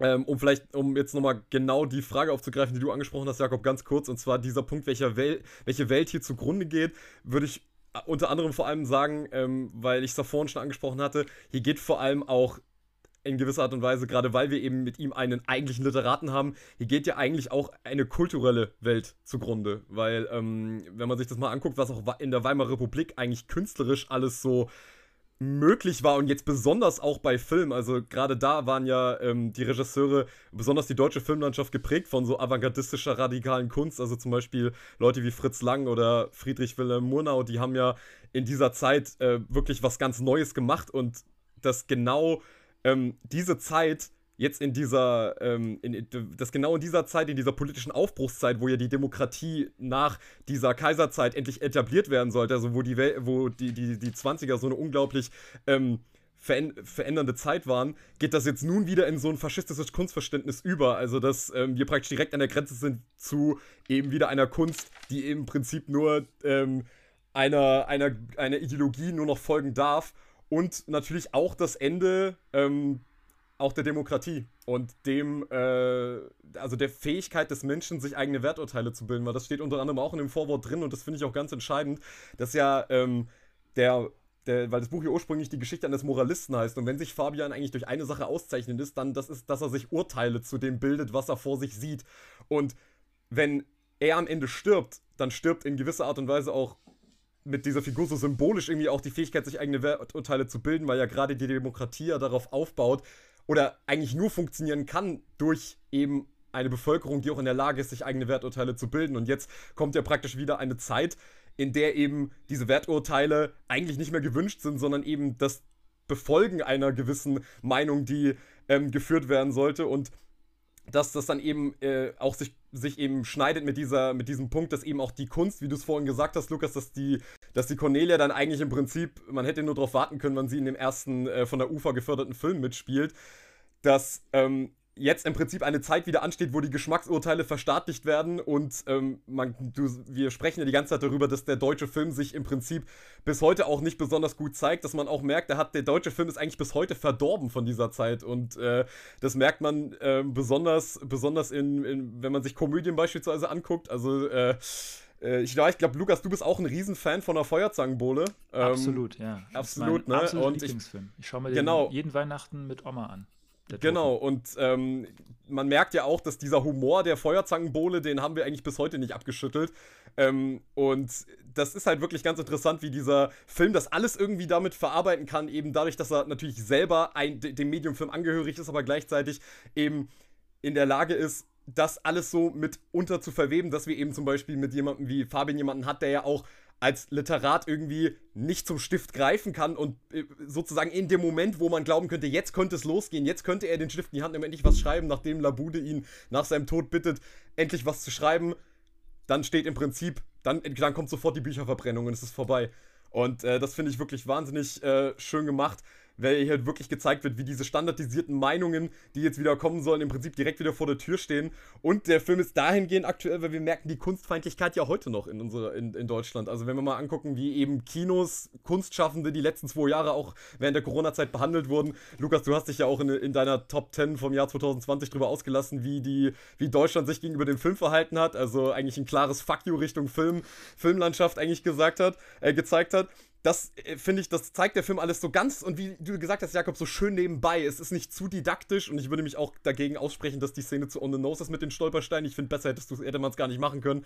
Ähm, ich finde, das hast du ja auch vorhin schon angesprochen. Das bleibt alles so schön nebenbei, aber es bleibt trotzdem mit Substanz, man kann es wirklich so rauslesen es ist, aus dem Es Film. ist so ein schleichender Prozess, der hier gezeigt wird, ja. der aber trotzdem ja. und auch nach Kästner sehr wahrnehmbar ist. Und ich glaube, das ist was, was in der, in der filmischen Porträtierung der 20er Jahre auch so ein bisschen untergeht. Also wenn ich jetzt an Berlin Babylon denke, das sieht viel krasser aus, als wenn ich jetzt den Film mit Dominik Graf vergleiche. Ich habe äh, gar nicht äh, lange, vor langer Zeit mal die ersten paar Folgen davon gesehen. Und das ist diese klassische Ausstattungsorgie, dieses Abfeiern dieser ja. Zeit. Und ähm, klar, Historizismus ist das. Ja, tatsächlich. Ja, und klar, Dominik Gräf ähm, muss ja auch den Stoff adaptieren und zeigt wilde Partys und zeigt dieses ausufernde Nachtleben ähm, versucht es aber nicht zu glorifizieren in dieser Zeit und, ähm, und hat diese Bedrohung, die da die ganze Zeit in der Luft mitschwebt, finde ich viel eleganter als ja, als ich einfach so in der deutschen Filmwelt gewohnt bin, da eingewoben. Und ähm, ich glaube, das ist auch so ein bisschen sein Schwerpunkt, dass er es versucht zu erzählen und dass er natürlich auch Schauwerte erzeugt. Und er ist ja wirklich, was die Kreativität in seinen Bildern, gerade am Anfang finde ich das ähm, exorbitant, ähm, ist er ja wirklich ähm, ja sehr vielfältig und hat verschiedene Ideen. Er arbeitet da mit Splitscreen-Sachen, ähm, um diese äh, Lebendigkeit zu erzählen. Ich finde, es wird äh, fast Kafkaesk am Anfang, wenn wir dann in so eine theaterhafte Szene äh, rein äh, wenn er Herr Moll kennenlernt und so kaum Beleuchtung stattfindet und er so übergroß wie dieser ähm, Advokat irgendwie inszeniert wird und ähm, man sieht kaum, kaum Beleuchtung außer halt sein Gesicht und der ist total verwirrt und weiß nicht, wo bin ich hier verdammt nochmal gelandet, in diesem Moloch, in diesem ähm, Steinhaufen von einer Stadt, wie er es an einer Stelle auch bezeichnet. Genau, und da finde ich diesen, diesen Balance halt einfach sehr, sehr gelungen. Ich glaube, man kann vielleicht sagen, dass er sich, also Graf, auch einfach traut, die Ausstattung als Ausstattung sichtbar zu machen. Also er traut sich, die Lücken und das Dunkle zu einem eigenen ästhetischen Merkmal werden zu lassen. Er hat nicht die Opulenz von Berlin Babylon. Er will sie auch ja gar nicht haben. Es soll ja eben kein Ausstattungsfilm sein, der mit ästhetischen Schauwerten irgendwie besonders brillieren soll. Ähm, die ursprüngliche Frage von dir, Jakob, war ja bezüglich, welche Zeit dort untergeht. Und ich würde dann noch so meine zehn Pfennige reinwerfen und einen Überbegriff noch nehmen, der mit der Zeit um 33 zu Ende geht, und zwar die Moderne selbst. Und das mache ich jetzt nur an zwei einfachen Begriffen äh, fest. Der marxistische Soziologe Henri Lefebvre hat die Moderne als die Epoche beschrieben, die mit zwei Dingen einsetzt. Erstens eine ausgehend von der Befreiung von übergeordneten Idealen, wir können jetzt ganz einfach an den Tod Gottes denken, ausgerufen durch Friedrich Nietzsche, ähm, gibt es zwei Dinge, die passieren. Erstens eine radikale Beschleunigung der Kreativität und der Schaffungsphase, des Schaffungsdrangs. Alle modernen künstlerischen Richtungen, Impressionismus, Expressionismus, Dadaismus, Surrealismus, fallen in diese Zeit des endenden 19. Jahrhunderts und ragen ja auch gerade noch im Film, die sind ja immer ein bisschen langsamer bezüglich expressionistischer Filme, auch in die 20er rein. Und mit dieser unfassbaren Schaffungsdrangphase geht aber noch ein anderes einher, und zwar der Zweifel. Also das Nichts, was an uns nagt und im schlimmsten Fall der Nihilismus, der die Gesellschaft bedroht. Und ich glaube, dass diese Figur Fabian genau dieser paradigmatische Typ der Moderne ist. Einerseits der Schaffensdrang, aber schon bereits lethargisch geworden, opportunistisch geworden. Er macht Propaganda für Werbeanzeigen, für Zigarettenmarken. Andererseits aber dieser Drang zum Schreiben, der Drang zum Beobachten, der Drang eigentlich immer noch ein Buch zu schreiben, aber eben eines, was sich bereits in diesem Modus des, des Lethargischen befindet. Also er kommt ja nicht dazu. Sein, sein Freund Lebude muss es ja sein, der ihn immer wieder dazu antreibt, während Lebude wiederum, okay, er kommt aus einer finanzstarken Familie, er kann es sich leisten, Doktorarbeit und Habilitation zu schreiben ähm, und macht das auch. Aber da haben wir diese Ideen von eigentlich einem Schaffungsdrang, der aber nun schon bereits 30 Jahre nach dem vielleicht Ursprung, Anfang der Moderne bereits schon erlahmt ist und äh, dieser Tom Schilling-Figur von diesem Fabian auch schon zu, zum Alarm gekommen ist und eben umsteigt oder umfällt in Opportunismus, in vielleicht auch schon so etwas wie Zynismus, der auch bereits schon so ein bisschen instrumentell ist. Diese Liebesgeschichte zwischen ihm und äh, Cornelia ist ja am Ende auch eine melodramatische Geschichte, die an äußeren Umständen scheitert, nämlich Geld verdienen, um es mal einfach auszudrücken. Und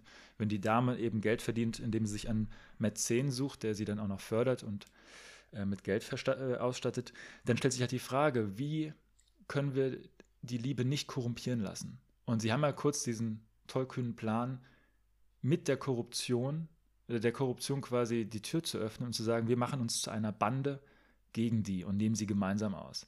Aber das ist eine instrumentelle Beziehung, ähm, eine formalisierte Beziehung, die er eben daran zerbrechen muss. Und ich glaube, im Film ist es weitaus stärker, dass sie am Ende versuchen, ja diese Beziehung zu retten und sie dann natürlich nicht stattfindet, weil die äußeren Umstände diesmal nicht äh, struktureller oder systematischer Natur, sondern weil der Mann nicht schwimmen kann, ja auch nicht zustande kommt. Aber diese melodramatische Geschichte spiegelt so ein bisschen sie ja auch eigentlich schöpferisch tätig, möchte Künstlerin, Schauspielerin werden. Er ist eigentlich ein Schreiberling, ein Doktor bereits der Germanistik, verhindert durch Zweifel, durch Stillstand. Also diese Zeit kommt an ihr Ende und sie war auch nie so zu Ende wie dann 1933. Man spürt das auch schon in diesem Film.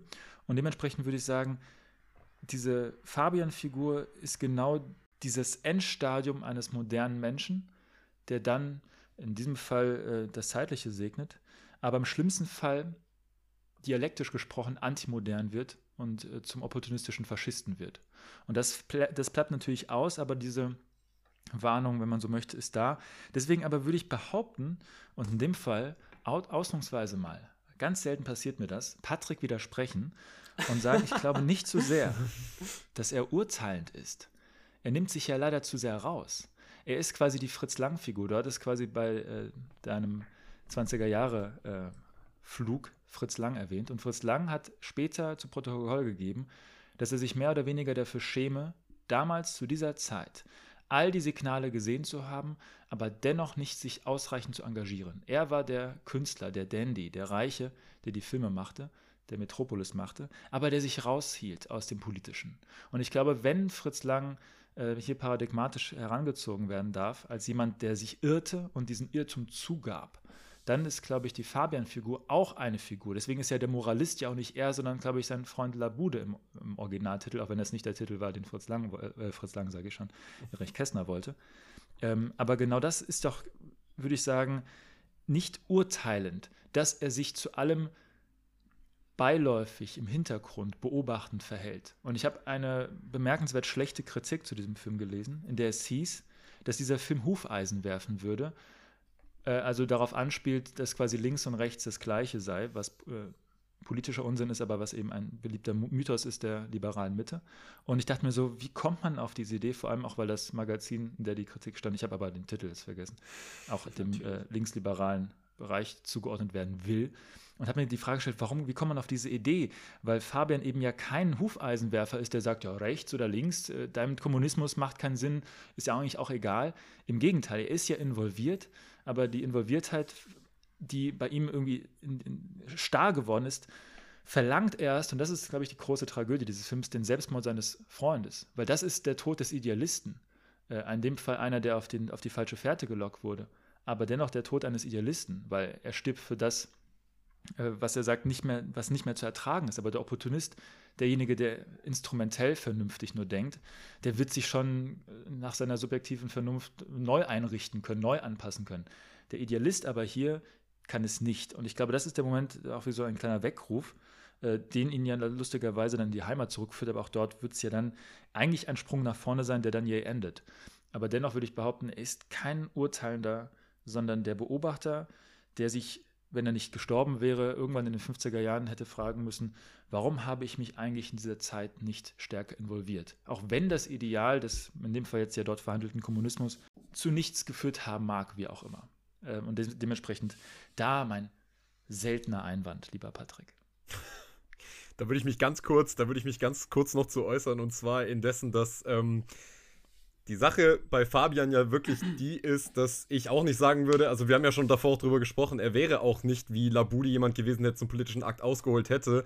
Aber sowohl im Buch als auch im Film ist er halt dieser stille Moralist. Also er betrachtet das um sich rum und ich persönlich finde, er ist gerade deswegen eine moderne Figur, weil ähm, ich, weil ich finde, seine, also die Tendenz, wie er, wie er als Charakter ist, ich finde, die können wir heute, denke ich, bestimmt auch oft die sehen wir auch heute sehr oft. Also ich glaube, Wolfgang hat es in unserer letzten Folge, finde ich, sehr schön gesagt. Er hat gemeint, wir befinden uns in einer Sackgasse des Aktivismus.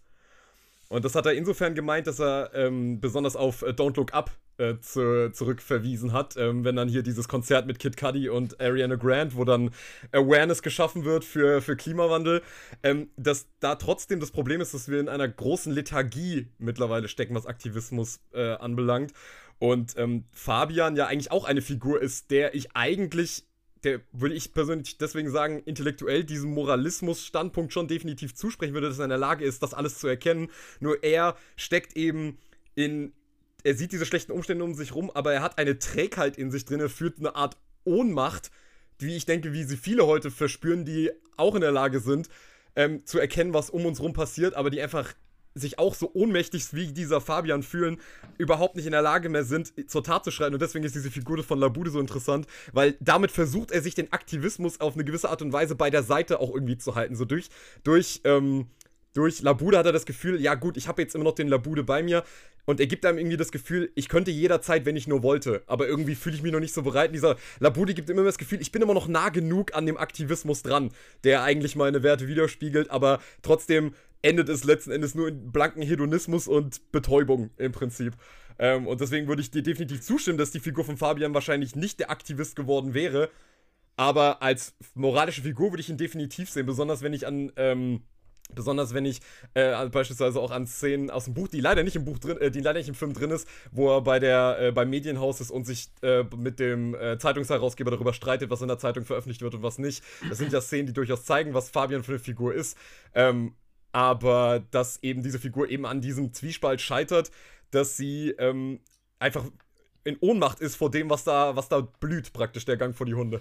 Ja, ich, ich habe mich auch immer gefragt, äh, sorry, ich habe mich auch immer gefragt, worin besteht denn jetzt eigentlich sein Moralismus? Weil er ja doch immer, auch im ähm, Roman und jetzt auch ganz gut übertragen in dem Film, in diesen Bars immer ziemlich einfach nur der Beobachtende ist. Er sitzt immer so in der Ecke, schaut sich das an, sippt so selbst sein, äh, sein Wein oder sein, äh, was wird er wohl trinken, sein Gin aber ist eigentlich doch schon drin in diesem, äh, in diesem Sud, ohne sich da wirklich aktiv gegenzustellen, ohne dass er insgesamt eine ziemlich handelnde Figur bleibt. Ähm, was ich erstmal als, als Lesender, als Rezipient auch des Films ziemlich angenehm finde, weil man selbst ja dann doch auch irgendwo in dieser Rolle ist, wenn man sich diesen, äh, dieses Werk betrachtet. Ähm, aber im Grunde hat er diese Episoden, im Grunde lebt er seinen Moralismus aus, nur es sind dann halt immer die kleinen Dinge. Er lebt es jetzt vielleicht nicht auf politischer Ebene so aus, sondern es gibt dann die Szene mit dem Obdachlosen, wo er im Restaurant aus moralischer Überzeugung es nicht vereinbaren kann, dass dieser Typ da jetzt irgendwie gerade nicht hineingelassen wird, ähm, obwohl er kurz vorm Hungertod steht. Das wird im Buch, wird das sogar noch ausgedehnt, da ist das eine ziemlich längere ähm, äh, Sequenz, äh, die da behandelt wird. Und äh, im Roman gibt es noch mehr dieser Szenen. Ich muss an das kleine Mädchen denken, was diesen Aschenbecher klaut und äh, von dem Verkäufer dann da irgendwie total fertig für gemacht wird. Und das sind die Momente, die Fabian für sich nicht vereinbaren kann. Das sind dann die kleinen, die kleinen Szenen, wo er aber doch ein sehr moralisches Herz in sich trägt. Und ähm, ja, also das ist ja eigentlich das Spannende, wie er dieses Moralismus nicht im Großen auslebt, sondern vielleicht im Kleinen, bei jedem für sich sucht, dass er vielleicht von innen heraus äh, in den kleinen Aktionen versucht, doch die Änderung herbeizuheben, dass man eben vielleicht nicht jetzt äh, die Revolution unbedingt dann her hervorheben muss, sondern einfach, wenn jeder quasi für sich so ein bisschen netter wäre, oder den Moralismus für sich verfolgen würde, dass auf jeden Fall schon etwas getan ist, auch in der gesamten Gesellschaft. Ich habe mich so ein bisschen gefragt, warum sind die zwei eigentlich befreundet, äh, Fabian und Labude? Also wenn man sie zusammen erlebt, gerade in dem Film, im Roman haben sie dann noch ein paar mehr Momente zusammen, das ist im Film so ein bisschen eingestampft, aber eigentlich hat man ja nicht den Eindruck, dass die persönlich so wirklich was miteinander verbindet, aber ich glaube, sie sind miteinander befreundet, weil Fabian eben so eine große Faszination für diese Figur Labute hegt, eben weil er genau das ist, was Fabian selber nicht verkörpert. Das ist so was, so ein Anschauungsobjekt, das er prüfend im engeren Dunstkreis betrachtet, dessen politischen Ziele er vielleicht äh, eher zugewandt ist, zumindest habe ich das so schon verstanden, aber er schaut erstmal dann doch innerhalb dieser Freundschaft auch wieder nur aus der Distanz, was passiert denn, wenn ich jetzt mitverfolge, wenn jemand ähm, wie Labut als Idealist tatsächlich politisch aktiv wird, diese sozialistische Gruppe da irgendwie mit äh, Studenten ähm, anleitet und versucht, irgendeinen Umsturz zu bewegen. Und das Grausame an diesem Selbstmord Labut, ist ja im Grunde genommen, dass er dieser ganzen Lethargie von Fabian recht gibt. Es ist ja quasi das, äh, der Beweis für all seine Müdigkeit, die er empfindet, dass äh, jegliche Mühe im Grunde genommen vergeblich ist durch diese Nichtigkeit, die da irgendwie stattfindet mit der Verwechslung. Und das ist ja das Brutale dieser Szene, in der er sich dann auch also schreiend entäußert. Ich meine, das ist ja auch bis zu seinem Tod der einzige Moment im Film, in dem er einen Gefühlsausbruch erlebt. Er ist sonst immer in sich gekehrt, aber da bricht alles raus in diesem, ja, gequälten Schrei, den er da in der Universität ausstößt ich finde es ganz interessant, äh, dass du dass jetzt diese Freundschaft so aufgreifst, weil man sich immer so fragt, was genau, was haben die beiden eigentlich zueinander? Ich glaube, es ist eben genau das, was du gerade angesprochen hast, dieser, dieser eigentliche Neid aufeinander, und sie möchten im Prinzip eine Persönlichkeit so bei sich behalten, die das widerspiegelt, was sie selber gerne wären. Weil ähm, es wird ja auch im Voice-Over einmal gesagt, dass Labude gerne so planlos wäre wie Fabian, aber eben daran scheitert und dass ihn das kaputt macht, weil er eben diese großen idealistischen Ziele verfolgt und eben auf Dauer eben dran scheitern muss, weil er eben zum Beispiel wie Fabian noch nicht, in, eigentlich auch schon gar nicht mehr in der Lage ist, diese kleinen moralischen Momente überhaupt noch zu leben, sondern er lebt für diese großen illusorischen Ideen, aber scheitert eben gigantisch sozusagen daran. Und deswegen ist es auch so interessant, dass er halt eben Lessing-Experte ist, weil Lessing war ja, war ja Teil, und so gibt sich ja auch Labude in dem Film, war ja Teil der aufklärerischen Bewegung, also, ähm, also Teil der Aufklärung suchte auch mit seiner Literatur nach Freiheit und auch nach einer Verständigung mit der anderen Seite. Also wenn er dann da predigt vor diesen Studenten, ah, wir, ähm, wir, wir können praktisch für was Besseres einstehen und er glaubt sozusagen noch an diese Vernunft des Menschen, die sich an so ein göttliches System anpassen kann und wo dann halt Fabian eben sagt, ja, was bringt dir das göttliche System, äh, wie sagt er das, ähm, in, einem, in, einer Welt voller Schweine, ich bin so, so vom Wortlaut her, ähm, ich hatte es leider nicht mehr als, als parat, ja, das finde ich ganz interessant, dass ähm, eben das Fabian so imponiert, dass die sich gegenseitig irgendwie brauchen, weil sie einen immer, äh, weil sie einen auch im Film mehrfach irgendwie immer zu diesen Situationen ziehen, die, die ihnen so das Gefühl geben, ja, ich bin noch nicht so ganz, ganz weg von dem, was ich, äh, was ich eigentlich machen will. Also praktisch Labude braucht unbedingt den Hedonismus, braucht das Planlose von Fabian, um irgendwie nicht ganz kaputt zu gehen an der Realität. Genauso braucht Fabian aber eben den Labude, der ihm das Gefühl gibt, ja, politischer Aktivismus ist noch irgendwo und ich könnte auch noch mich dem anschließen und eben sobald das dann stirbt, dann dauert es ja auch nicht mehr lange, bis es dann noch Fabian dahin rafft. Ähm, und dann gibt es ja im Prinzip nur noch den, die Fahrt in die Heimat und dann die illusorische Hoffnung der Liebe als letzter Anker und dann äh, geht es ja eigentlich schon dahin auf eine relativ banale Weise. Ähm, und das finde ich ganz interessant, dass du das so aufgegriffen hast, weil ich habe es nämlich auch so wahrgenommen, dass die beiden sich eigentlich, es ist auch ein bisschen so eine Nutzgemeinschaft, äh, irgendwie zu versuchen, sich gegenseitig noch über Wasser zu halten und dann geht man halt zwangsläufig unter. Aber das hieße ja, dass beide sich, man könnte den Dichotomien von euch jetzt ja noch die soziale Frage hinzufügen. Der eine ist arm und relativ mittellos, kommt aus einer ja. äh, bäuerlichen, dörflichen Gemeinde und der andere ist der Sohn von einem reichen Anwalt. Das könnte man ja noch hinzufügen, reich gegen arm. Aber das hieße ja, dass sich diese Freundschaft reduziert auf gegenseitige Mittel. Also jeweils sehen die einen im anderen ein Mittel zum Zweck. Und das wäre ja tatsächlich das, also die Lesart, nur um das jetzt noch auf eine höhere Ebene zu heben, ähm, der ich jetzt gar nicht widersprechen möchte damit, würde aber zur Konsequenz haben, dass wir es mit einer antiaufklärerischen Freundschaft zu tun haben, weil sich niemand von den beiden selbst als Zweck setzt, sondern immer nur als Mittel betrachtet, nämlich die fehlende Seite in einem zu ergänzen oder sich vielleicht daran zu erinnern. Der eine berauscht sich der nicht planlos sein kann an dem Hedonismus des anderen und der andere vergegenwärtigt sich, dass es so etwas wie Idealismus noch gibt und auch verkörpert werden kann. Das wäre aber sehr, sehr tragisch, dann auch diese Freundschaft so zu lesen. Also wie gesagt, das wäre nur, das, das müsste unsere Konklusion aus dieser These sein. Ähm, die werfe ich mal in den Raum, weil ich kann eurer Thesen gar nicht widersprechen. Und ich sage, dann müssten wir das dann so sehen. Und das wäre dann doch eine wirklich ähm, dramatische Lesart dieser Freundschaft.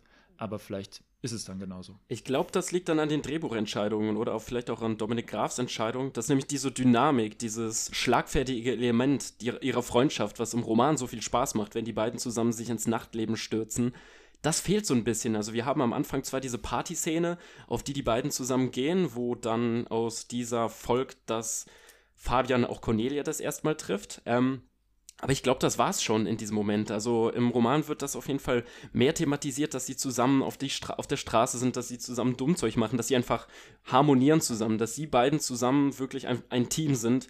Ähm, wir haben jetzt stattdessen haben wir diese längere Szene auf der Veranda, wo sie ein ähm, gutes Gespräch führen und man auf jeden Fall spürt, die kennen sich seit langem und die ähm, wissen viel über den anderen, die haben eine gute Zeit zusammen. Das kommt schon rüber. Aber in dem Moment ist ja schon wieder so ein bisschen eine Person dem Abgrund nahe und wir bewegen uns da uns schon wieder auf dieses Zweck-Mittel- ähm, hinzu. Also ist da vielleicht eine kleine Schwäche in dem Sinne zu spüren oder eine kleine Lücke, die zumindest offen bleibt, die von Dominik Graf hätte anders gefüllt werden können. Und ähm, das ist zumindest für mich ein Aspekt, den ich so ein bisschen vermisst habe in dem Film.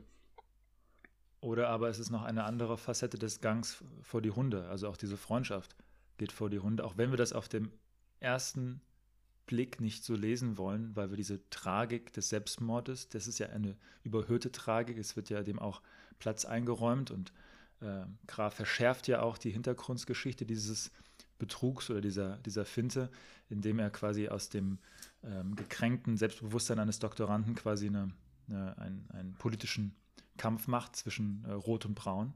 Ähm, aber das überstrahlt ja dann erst einmal unseren Blick auch auf diese Freundschaft.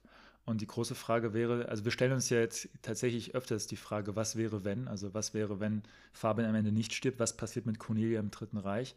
Und was passiert eigentlich mit der Freundschaft, wenn äh, Labude sich nicht erschießt? Und vielleicht ist dann der Gang vor die Hunde eben auch der notwendige Bruch dieser Freundschaft. Weil stellen wir einmal uns vor, Labude bringt sich nicht um und die Jahre gehen voran und sein Idealismus ähm, Jedenfalls ein politischer ist getrübt. Wissenschaftlich hat er dann ja eine herausragende Arbeit geschrieben oder er weiß auch darum, Gott sei Dank. Ähm, aber wie geht es dann weiter mit Blick auf äh, das Dritte Reich und auf die Wahl des Herrn Hitler zum Reichskanzler? Ähm, und wie sich dann diese Freundschaft weiterentwickelt? Geht der, emigriert der eine, weil er es auch finanziell kann? Passen sich beide opportunistisch dem neuen Regime an? Das ist bei dem Kommunisten nicht, zu, nicht eigentlich sich nicht oder kaum vorstellbar. Ähm, und da würde eventuell diese Freundschaft dann auch zu Bruch gehen. Das heißt also, die Tragödie dieses Selbstmords nimmt im Grunde einen anderen Gang vor die Hunde vielleicht vorweg, weil so eine antiaufklärerische Mittel-Zweck-Beziehung ist dann vielleicht auch nicht für immer aufrechtzuerhalten. Das heißt, beide Tode von den, äh, unseren beiden Protagonisten nehmen dann vielleicht auch noch diese Tragödie dann einfach vorweg, beziehungsweise äh, kappen sie, bevor sie stattfinden kann. Das wäre auch noch eine Konklusion aus dem bisher Gesagten, würde ich behaupten. Fabian verliert ja nun zweierlei Dinge. Nicht nur seinen besten Freund im Laufe der Handlung, sondern äh, zur anderen Seite auch seine große Liebe, die ja auch in dem Film einen großen Stellenwert einnimmt. Ähm, erstmal die Frage, welche der beiden Beziehungen ist für euch die interessantere oder die wertvollere in dem Film? Und ähm, ja, dann, wie würdet ihr diese Beziehung überhaupt äh, beschreiben? Also, was ist da das Dilemma, das hinter dieser gesamten Geschichte steht?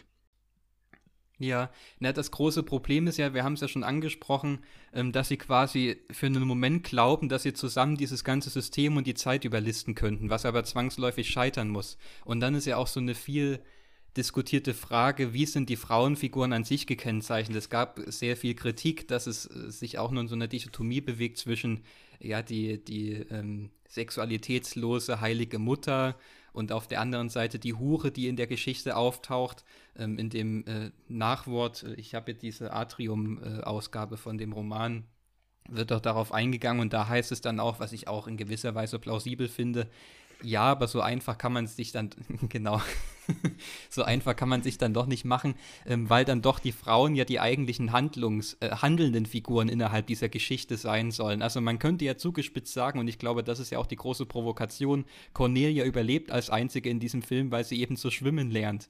Also sie hat verstanden, welche Rolle sie spielen muss in diesem System, um irgendwie zu überleben. Ähm, dieses, da kann man jetzt dieses berühmte Adorno-Zitat bemühen, also ein vermeintlich richtiges Leben scheint es ja in dieser Zeit ohnehin nicht mehr zu geben, so wie uns das der Film vorführt. Es bleibt nur, nur noch die Wahl, entweder man stirbt und geht daran zugrunde und versinkt im Fluss, oder man spielt eben seine Rolle, man spielt diesen Tauschhandel mit, der in Berlin die ganze Zeit stattfindet, wie es im Film heißt, und kann eben überleben. Aber auch das wäre ja ein Gang vor die Hunde. Ja. Also die Sache ist ja die, man, wir merken ja auch am Ende, Cornelia ist nicht glücklich und sie sagt ja auch, fünf Drehtage hinter mir und alle loben mich und ich mache es ganz toll, aber mir fehlt dieser eine Blick von dir, Fabian, der mir das sagt, was ich nicht sehe und nicht weiß, weil dort zwischen beiden irgendetwas existiert, was jetzt hier schematisch mit Liebe überschrieben werden sollte. Aber das finde ich ja das Interessante. Wir haben diese Geschichte mit diesem hm, verkappten Moralisten, dem lethargischen Ballzyniker, äh, der wird getroffen wie vom Blitz durch das Ereignis der Liebe. Also das, was auch jegliche Mittel-Zweck-Beziehung eigentlich durchbricht. Und ich kann da erstmal nur Yannick zustimmen. Sie schmieden einen Plan, äh, einen Plan, in dem sie glauben, dass aus diesem Ereignis der Liebe widerständig gegen alle Rationalisierungen, alle Instrumentalisierungen, alle Versuche daraus irgendwo einen handfesten Profitnutzen zu machen, positivistisch gesehen, dass sie sich dagegen wehren und einen Plan schmieden, der eben schiefgehen muss. Und ich würde daraus eben nur dann die Schlussfolgerung ziehen, richtig, sie ist, die überlebt, aber was ist das Leben wert, verkauft an eine Filmgesellschaft? Und wir können uns vorstellen, dass diese Figur des Mäzen ist im Grunde eine Erich Pommer Imitation, also ein deutscher Filmproduzent der 20er Jahre. Der wirkt jedenfalls auf mich so, als wäre er eine Imitation davon, aber es kann auch unfreiwillig passiert sein. Dann aber ist sie demnächst in den Fängen der UFA oder jetzt schon, weil UFA ist in den 20er Jahren ja schon das äh, größte deutsche Filmstudio, was das angeht. Wir können uns also vorstellen, Berlin UFA, sie ist dort und dann wird sie eben logischerweise übergeben werden in wenigen Jahren an Josef Goebbels und dann stellt sich halt die Frage, was ist das denn für ein Leben? Weil sie opfert diese Beziehung ja dann, abgesehen davon, dass sie an den äußeren Widerständen scheitert, eben für eine, ja, im Grunde instrumentelle Vernunft. Also sie sieht den Zweck, der Zweck ist das Überleben, die Karriere, etwas aus sich zu machen. Ich muss ja auch Geld verdienen, ich muss ja auch leben. Und sie äh, opfert dementsprechend den quasi täglichen Kampf, der aber wiederum diese Beziehung bedeuten würde, für dieses andere Leben, dieses opportunistische Leben.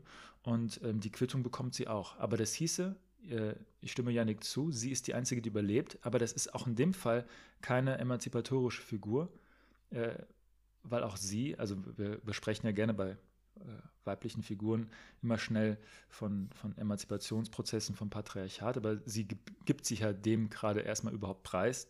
Also was ist patriarchal, äh, patriarchaler als jetzt so ein großer Mäzen, der als Filmboss hinter ihr steht. Ähm, und da muss man sich ja wirklich die Frage stellen, was ist dann das für ein Leben?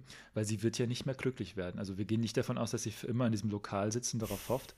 Ich weiß nicht, wie sie darüber informiert wird, dass Fabian gestorben ist, weil ich nicht weiß, wie die Mutter sie kontaktieren kann. Aber irgendwann wird sie es erfahren und dann muss sie gucken, wo sie bleibt. Auch bei ihr ist dann die Frage, wird sie dann äh, der nächste große Uferstar im Dritten Reich, ja? eine blonde Sarah äh, Leander oder so etwas? Ähm, und dann ist die gleiche Frage wieder von vorne gestellt. Also erstens der Gang vor die Hunde und zweitens, was ist das für ein Leben, was dann geführt wird. Von daher, auch das ist nichts Trostversprechendes, im Gegenteil. Aber trotzdem würde ich sagen, dass die Liebe im Kontext dieses Films im ersten Moment für mich eine, ein ganz entscheidender Moment der Emanzipation eigentlich darstellt. Also ich persönlich finde, dass gerade weil sie so, und das wer, muss man wirklich. Wer, wer von was? Also wer emanzipiert sich von was durch die Liebe? Also du redest von Cornelia. Ich rede von beiden. Ah, okay. Ich rede von beiden. Also ich würde sagen, beide emanzipieren sich in diesem Moment und auch dieser, man möchte fast meinen, der Film emanzipiert sich in folgender Hinsicht. Und zwar, also das muss man jetzt auch wirklich nochmal sagen und wirklich be betont loben, wie wirklich hinreißend und sinnlich diese äh, Liebesbeziehung geschildert ist, besonders dieser erste Kennenlernmoment. Ich, äh, Jakob, du hast, wir haben es ja, äh, auf WhatsApp haben wir ja drüber geschrieben, du hast ja gemeint, die, die Funken, die sprühen so hart in dieser Szene, dass es einem wirklich wehtut. Und ich kann das wirklich bestätigen, das ist wirklich so unpackbar intensiv. Ähm, und ich muss auch wirklich lange überlegen, wann ich in einem deutschen Film, ich glaube, der letzte deutsche Film, wo ich so äh, sinnliche Liebesszenen und Küsse gesehen habe, das war vielleicht in äh, Christian Petzolds Udine oder so. Aber äh, in der Form schon lange nicht mehr, generell im Kino nicht mehr gesehen, weil ähm, das sieht man auch schon viel zu selten im Kino.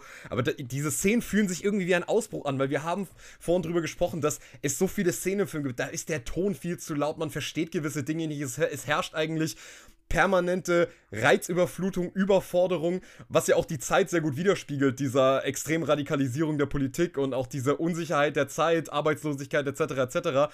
Und in diesen Momenten wird, werden die Bilder ja ganz ruhig. Wir haben äh, ganz fast so meditative Bilder in dieser, in dieser ganz warm beleuchteten, in diesem warm beleuchteten Zimmer und die Dialoge werden auch so klar. Auf einmal wird die Sprache auch so viel klarer als in diesem unglaublichen Chaos, was sich immer da draußen abspielt. Und es ist auch so ein bisschen erstmal kurzes Ende dieser Endlosschleife, dieser Orientierungslosigkeit, die dann ja nahtlos wieder weitergeht, sobald die beiden sich trennen. Aber ich glaube, die Liebe ist dann insofern noch emanzipatorisch jetzt für Fabian besonders, weil er ja dann für sie zum Schriftsteller wieder wird. Er schreibt ja wieder was. Er schreibt eher dieses, äh, diese, diese, diese Textpassage für, für ihr Casting.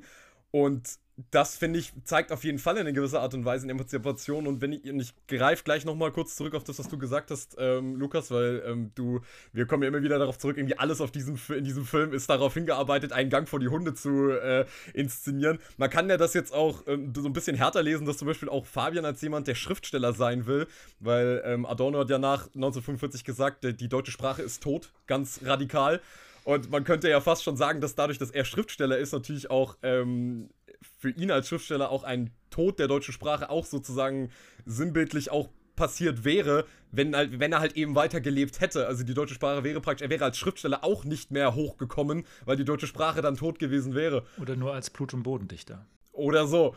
Und ähm, dementsprechend finde ich eben, diese Liebe hat eine große emanzipatorische Kraft in dem Film, die dann aber eben sich wieder zerfließt, weil, wie du, Jakob, du es schon gesagt hast, sie lernt zu schwimmen. Sie lernt zu schwimmen und ähm, sie schwimmt aber, aber dementsprechend. Haifischbecken möchte ich mal hinzufügen. Also, das klingt ja alles so ein bisschen romantisch mit dem Schwimmen. Ja, natürlich, natürlich. Es ist, sie, sie schwimmt natürlich, sie schwimmt natürlich nicht im, im 30 Grad warmen Whirlpool, sondern ähm, das ist äh, übersät mit Piranhas und Haien, aber trotzdem ist es auf eine gewisse Art und Weise, schafft sie es, schafft sie es zu schwimmen und aber auf eine ganz bittere Art und Weise zu schwimmen, so dass das halt alles, so, so dass sie halt voneinander wegschwimmen in diesem Sinne. Ähm, und äh, deswegen finde ich diese Liebe halt wirklich was ganz Besonderes auch in diesem Film. Ja, vielleicht, so, wenn wir auch um Vorahnungen und sowas sprechen, ähm, das vielleicht auch nur so als gewagte These in den Raum geworfen, mag diese erste Begegnung noch so sinnlich sein, trotzdem haben wir auch schon da direkt diesen Moment, in derselben Nacht treten sie doch auch schon so ganz bedeutungsschwer vor dieses Schaufenster und schauen sich diese Waren da drin an. Es gibt dann diese Geschichte um das Kleid, wo dann auch die Frage im Raum steht, naja, wie kann er sich das überhaupt leisten? Aber trotzdem erscheint es als so eine Notwendigkeit. Es wird jetzt so in etwa von ihm verlangt oder er spürt diesen, diesen inneren Drang und Zwang. Er muss sie jetzt glücklich machen, indem er ihr dieses Kleid ähm, irgendwie kauft.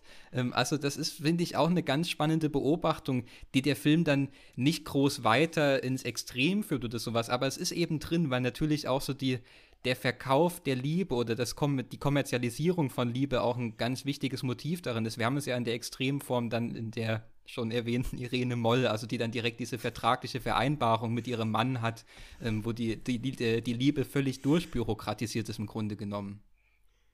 Ja. Also ich möchte hinzufügen, äh, vielleicht ist es einfach nur der, der Anfang der Verbürgerlichung der Liebe, dass der Mann sich seiner vermeintlichen Rolle als Ernährer und als Geschenkemacher in der Anfangszeit des Datens, wir sind in den 20er Jahren, irgendwie bewusst wird und vielleicht auch in dem Fall falsch bewusst wird und dass dieser Geschichte aber gar keine Zeit eingeräumt wird, dieser Verbürgerlichung der Liebesgeschichte überhaupt Platz zu geben. Es geht zu rasant weiter.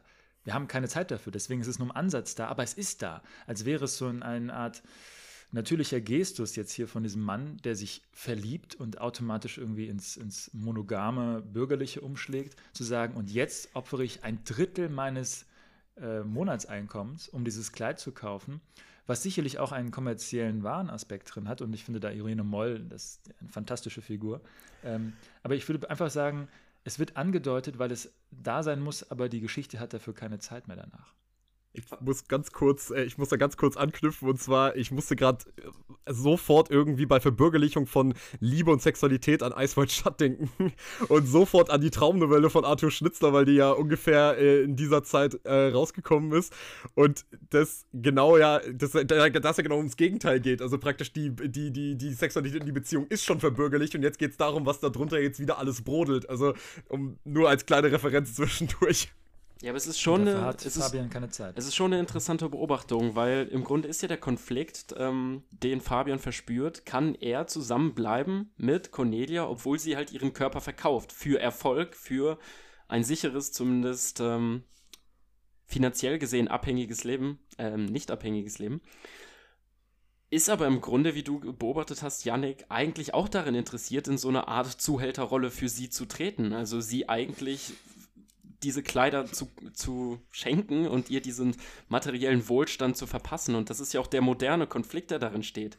Er ist der mittellose Mann, sie ist die geldverdienende Frau, was natürlich ähm, zu der Zeit ähm, noch ungewöhnlicher ist, als es leider heutzutage immer noch irgendwie angetrachtet wird.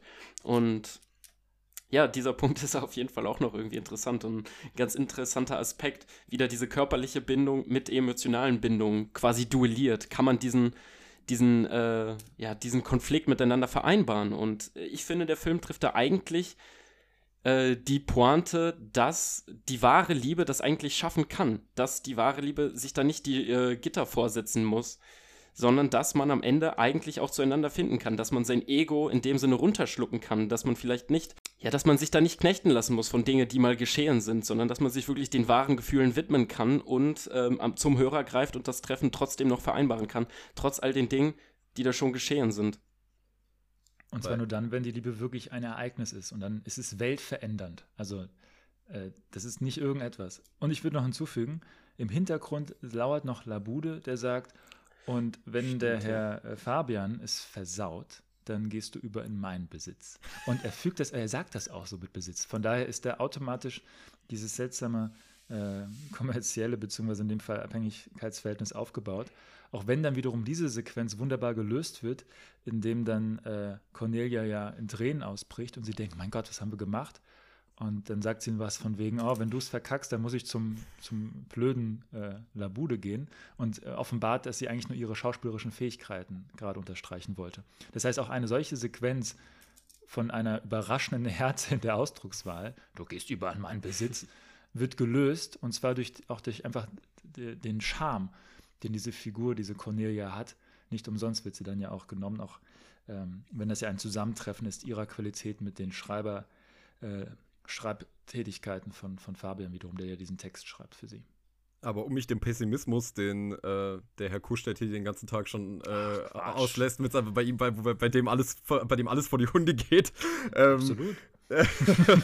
äh, hat, wo du das gerade nämlich angesprochen hast, Jakob, mit diesem, dass man am, dass am Ende die Liebe so eine, so eine, äh, das klingt ja wirklich wunderbar, dass die Liebe so eine Kraft hat, dass sie alles verändern kann. Das sieht man in diesen ersten Szenen, aber gerade am Ende, hattet ihr da nicht auch den Eindruck, es hat eher sowas wieder, also das, was eigentlich in jedem, äh, in jedem guten Liebesfilm immer mit auch dabei ist, dieses, diese Verklärung von dem, was mal war und dieses Phantasma, was nur so lange eine Kraft besitzt, bis die Realität wieder eintritt, nämlich dass die beiden wieder zusammen, ähm, nämlich dass die beiden wieder zusammenkommen, weil ähm, es ja zum Beispiel auch solche, solche Filme wie zum Beispiel die Brücken am, die Brücken am Fluss von, von Clint Eastwood, wo es genau darum geht, dass eben das Phantasma das ist, was das Ganze wirklich so stark hält, aber wenn die beiden dann ja wirklich zusammen sind längere Zeit, dann kann ich mir genauso gut vorstellen, dass es dann genauso wieder weitergeht. Eben wird das irgendwann zu viel und dann ist das Phantasma wieder kaputt und das Phantasma entsteht ja auch erst durch die Distanz, dass er nach Hause kehrt. Er ist so weit weg von ihr, dass dieses Phantasma irgendwann so groß wird, dass er das dann wieder auf einmal begehren kann. Ähm, aber da frage ich mich halt wirklich, ist, ist, steckt da wirklich so eine große Hoffnung drin? Ist es eher am Ende so dieser letzte Ast, an dem er sich festhält, während er den Fluss runtertreibt? Also ich, ich versuche einmal, weil mir hier immer vorgeworfen wird, dass ich hier Zweckspessimist bin, einmal eine optimistische Lesart aus dem Zentrum der Tragödie heraus. Und zwar wie folgt. Wenn wir uns diese Liebesgeschichte als ein Melodram vorstellen und uns noch einmal fragen, was ein Melodram ist, dann ganz rudimentär die Geschichte von zwei Liebenden, die an den äußeren Umständen scheitern. Wenn wir an Rainer Werner Fassbinders Angst, Essen, Seele aufdenken, dann ist es die Geschichte eines äh, Migranten und einer alten, verwitweten Frau, die nicht zusammengehören dürfen, weil das unerhört ist. Die Kinder rebellieren, die Gesellschaft rebelliert. Und als sie es dann am Ende dürfen, ist genau dieser fehlende Antagonismus der, der die Liebe erlischen lässt. Und Fassbinder wiederum bezieht sich ja auf Melodramen von Douglas Sirk. Und wenn man sich an diese äh, erinnert, beispielsweise All That Heaven Allows, dann sind Melodramen immer so strukturiert, dass am Ende es natürlich zu einem Happy End kommen kann, aber dafür muss ein Opfer erbracht werden. Bei All That Heaven Allows ist es die Potenz des Mannes, die flöten geht am Ende des Films, hochsymbolisch, weil er nicht mehr trifft mit seinem Schießgewehr. und ich würde behaupten, jetzt mein optimistischer Turn dieser Liebesgeschichte, und zwar im Orkan äh, der, der Tragödie, dass er am Ende stirbt, rettet diese Liebe als Phantasma vielleicht. Weil genau das sonst passieren würde, was ähm, Patrick gerade erwähnt hat. Die Banalität des Alltags. Und so haben wir es im Gegenteil, eine Konservierung der Liebe in der größtmöglichen Tragödie, nämlich dem in dem Fall sogar sinnlosen Opfer. Also das Opfer ist das Größte, was man geben kann, in dem Fall den Tod oder das Leben. Ähm, und das würde ich sagen, das, dann könnte man diese Liebesgeschichte mit einer Schleife, einer sehr, sehr schmerzhaften oder in dem Fall einer blutroten Schleife dann umbinden und sagen, da ist ein Happy End, aber auf die tragischste Möglichkeit, aber auch nur die einzige, die möglich ist. Weil wenn sie weiterfährt, die Liebesgeschichte, wenn sie zurückkehren zu dem Punkt davor, dann wird das irgendwann wieder in diese Schleifen reinkommen, die Patrick erwähnt hat. Und so muss im Grunde einer von beiden äh, den Hut nehmen und das ist in dem Fall Fabian. Ich will auch optimistisch sein.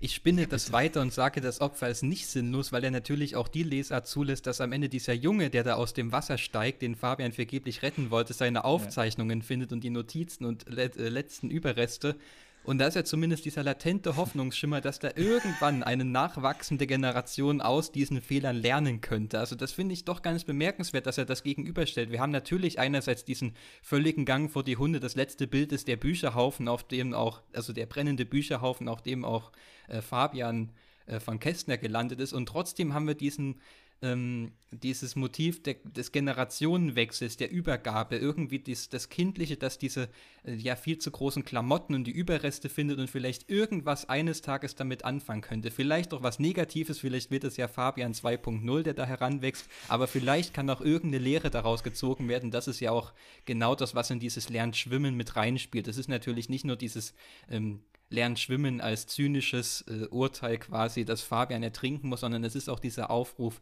irgendetwas ja besser zu machen.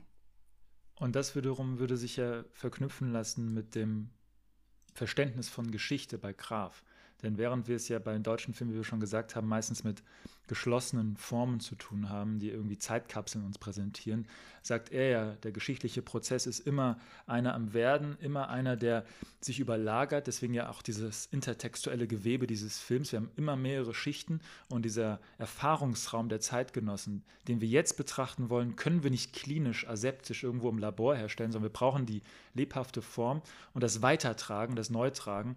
Und vielleicht ist dann dementsprechend diese Idee äh, von dir, Yannick, dass also das, was Fabian geschrieben hat, durch den Jungen möglicherweise weitergetragen wird, als ein in dem Fall geschichtliches Artefakt, damit zu verbinden, dass auch dieser Film im Grunde eine Weitertragung dieses ursprünglichen Stoffes ist, sei es jetzt in Analogiesetzung als Warnung bezüglich unserer Gegenwart oder einfach nur als eine äh, wunderbare Adaption, um einfach einen Begriff von Geschichte neu zu formulieren, der eben von dieser Idee der Unterteilung, Klassifizierung, auch Abschließbarkeit abrückt und stattdessen sagt, wir sind leider immer im Werden begriffen und das Kino ist das perfekte Medium dafür, denn dort ist immer alles in Bewegung. Von daher äh, würde ich da behaupten, wäre das dann vielleicht nochmal eine nächste, nicht blutige Schleife, die man drum binden könnte. Und wir dürfen nicht nur auf den deutschen Film schimpfen, wie wir es die ganze Zeit machen. Also das ist natürlich, natürlich ein internationales Problem. Also man schaut sich nur die ganzen ja, Oscar-Filme jedes Jahr an. Ich weiß gar nicht, was ist dieses Jahr der Historienfilm, der da mit reinspielt.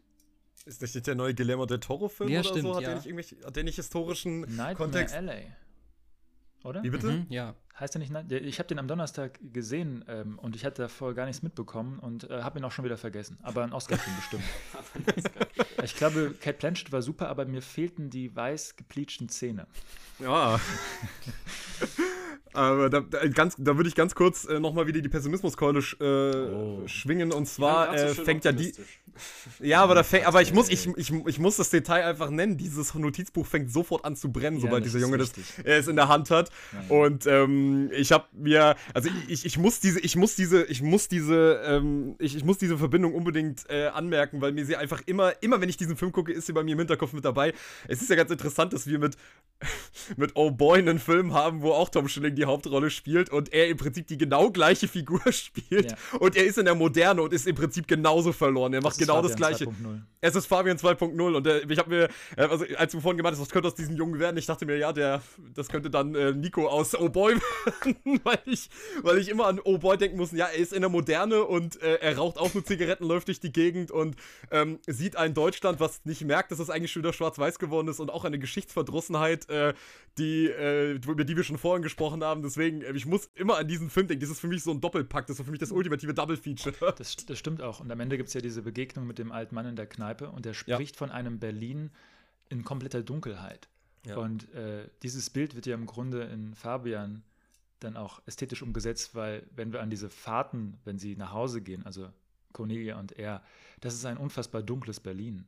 Äh, das habe ich so im Kino noch nicht gesehen. Äh, und ja. das wird dort umgesetzt, als hätte äh, Graf diesen Satz von diesem Mann, der danach, danach kurz stirbt, in Oh Boy, quasi in ein Bild formen wollen. Also ich habe diese Verbindung, ähm, die du aufmachst, Patrick, auch sofort gesehen und ich finde das auch tatsächlich so, dass diese Filme als äh, inoffizielle Fortsetzungen begriffen werden dürfen. Wobei er sich bei Oh Boy noch weiter rumschubsen lässt und noch mehr irgendwie Spielball seiner Gesellschaft ist, was auf jeden Fall noch anstrengender, äh, an, was anstrengender zu beobachten ist, als Aber wir das es passt ja zum 21. Jahrhundert. Also der Opportunist ist jetzt auch noch äh, passiv und äh, lässt sich noch mehr blaue Flecken zufügen. Es passt auf jeden Fall ziemlich gut ähm, ineinander.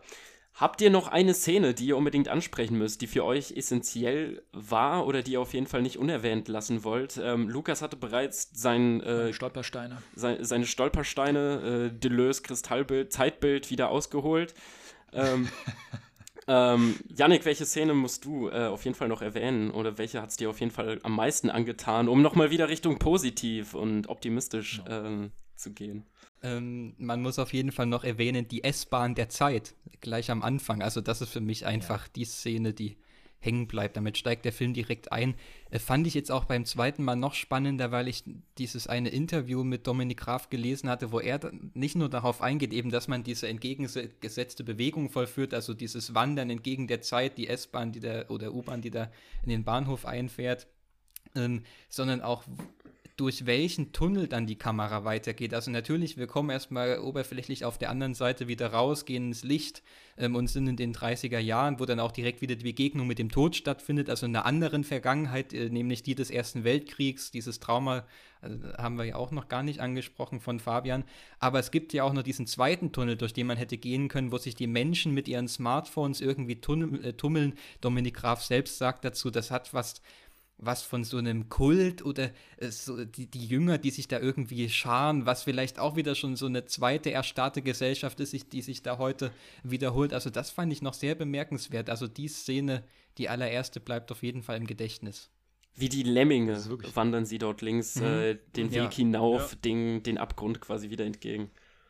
Oder wenn man falsch abbiegt, kommt man äh, wieder bezüglich eurer Warnungsanalogie wieder auf der falschen Seite heraus. Aber nee, dieser, dieser Auftakt, das ist wichtig, dass wir den noch erwähnen, äh, weil ein deutscher Film, der damit anfängt, zwei Zeitebenen parallel laufen zu lassen. Ich habe das ja mir den Film gestern angeschaut noch einmal und eine Person, die aus diesem diegetischen Jetzt kommt, läuft ja auch mit äh, der Kamera hoch in die Vergangenheit hinein und verschwindet dann automatisch. Das heißt, der taucht wirklich, das ist ein unmittelbarer Ebenenbruch mit einer Plansequenz am Anfang.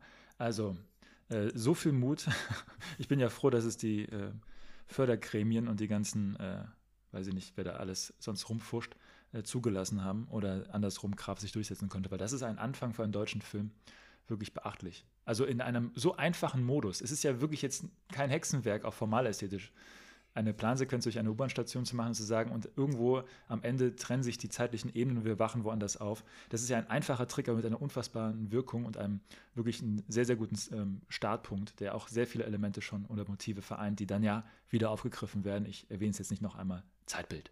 Ja, und so im dokumentarischen Stil. Also ich habe immer das Gefühl, also ich habe mir die Szene zweimal angeschaut und ein Mann steigt aus dieser U-Bahn aus und, Und guckt, guckt- direkt guckt die in die Kamera. Ist so, was geht hier? Wird hier gedreht oder was? Okay, ähm, ich gehe einfach mal weiter. Das ist ja Berlin. Es ist halt Berlin, ähm, aber es macht halt wirklich so den Eindruck, als wäre dieses Gebiet nicht mal abgesperrt gewesen für diesen Dreh, sondern als wäre wir- wirklich der Kameramann da, ja, ich mach das halt mal jetzt Nachmittag, ich hab frei. Schön guerillamäßig, einfach rein. Ja, was natürlich wahrscheinlich nicht der Fall ist, also ich ich weiß es nicht genau, aber ähm, er geht ja dann hoch die Treppe und dort sehen wir ja äh, Tom Schilling schon warten, also ich fand die Szene auch ziemlich, ziemlich stark, wird dann direkt so, ja, wird man direkt reingeworfen in diese, in diese Vergangenheitsreise. Patrick, was ist bei dir? Welche Szene darfst du nicht unerwähnt lassen? Ähm, auf, darauf will ich gleich eingehen, aber ich muss ähm, unbedingt nochmal kurz zurückgreifen auf das, was ihr wegen dieser Plansequenz gesagt habt. Und zwar, ähm, und besonders mit dieser Szene aus Oh Boy nochmal muss ich zurückgreifen mit dieser Dunkelheit, weil ähm, das Interessante ist ja, dass er, dass der alte, dass ähm, Michael Gwiesbeck in, in Oh Boy ja die Äußerung tätigt, dass er meint, die Menschen können heutzutage diese Dunkelheit gar nicht mehr ertragen. Also die, die Dunkelheit, die es damals gab, die können wir heute nicht mehr ertragen, weil Berlin leuchtet ja jetzt mittlerweile so praktisch. Das ist jetzt so wie jede Großstadt in, auf der ganzen Welt, alle, alles, alles leuchtet mittlerweile, die, weil die Leute die Dunkelheit nicht mehr ertragen können. Ich fand das eine sehr schöne Beobachtung, wie, ihr, wie Jakob gesagt, die laufen wie die Lemminge da hoch. Also praktisch wir glotzen da so lange drauf, wo, da schließt sich eigentlich der Kreis zu dem, was Lukas vorhin gesagt hat, nämlich Social Media zu löschen und äh, sich von Twitter und Instagram zu, zu, zu lösen. Ähm, aber das fand ich eine schöne Beobachtung, weil halt eben genau das fand ich sehr interessant, dass sich da, ähm, dass sich das so schön spiegelt in, de in dem Sinne, dass wir praktisch ähm, aus der heutigen Sicht, dass, dass, dass sozusagen ähm, Jan-Ole Gerster in Oh Boy sich gezwungen sieht, das Berlin schwarz-weiß zu machen, damit wir diese Düsternis überhaupt noch sehen können.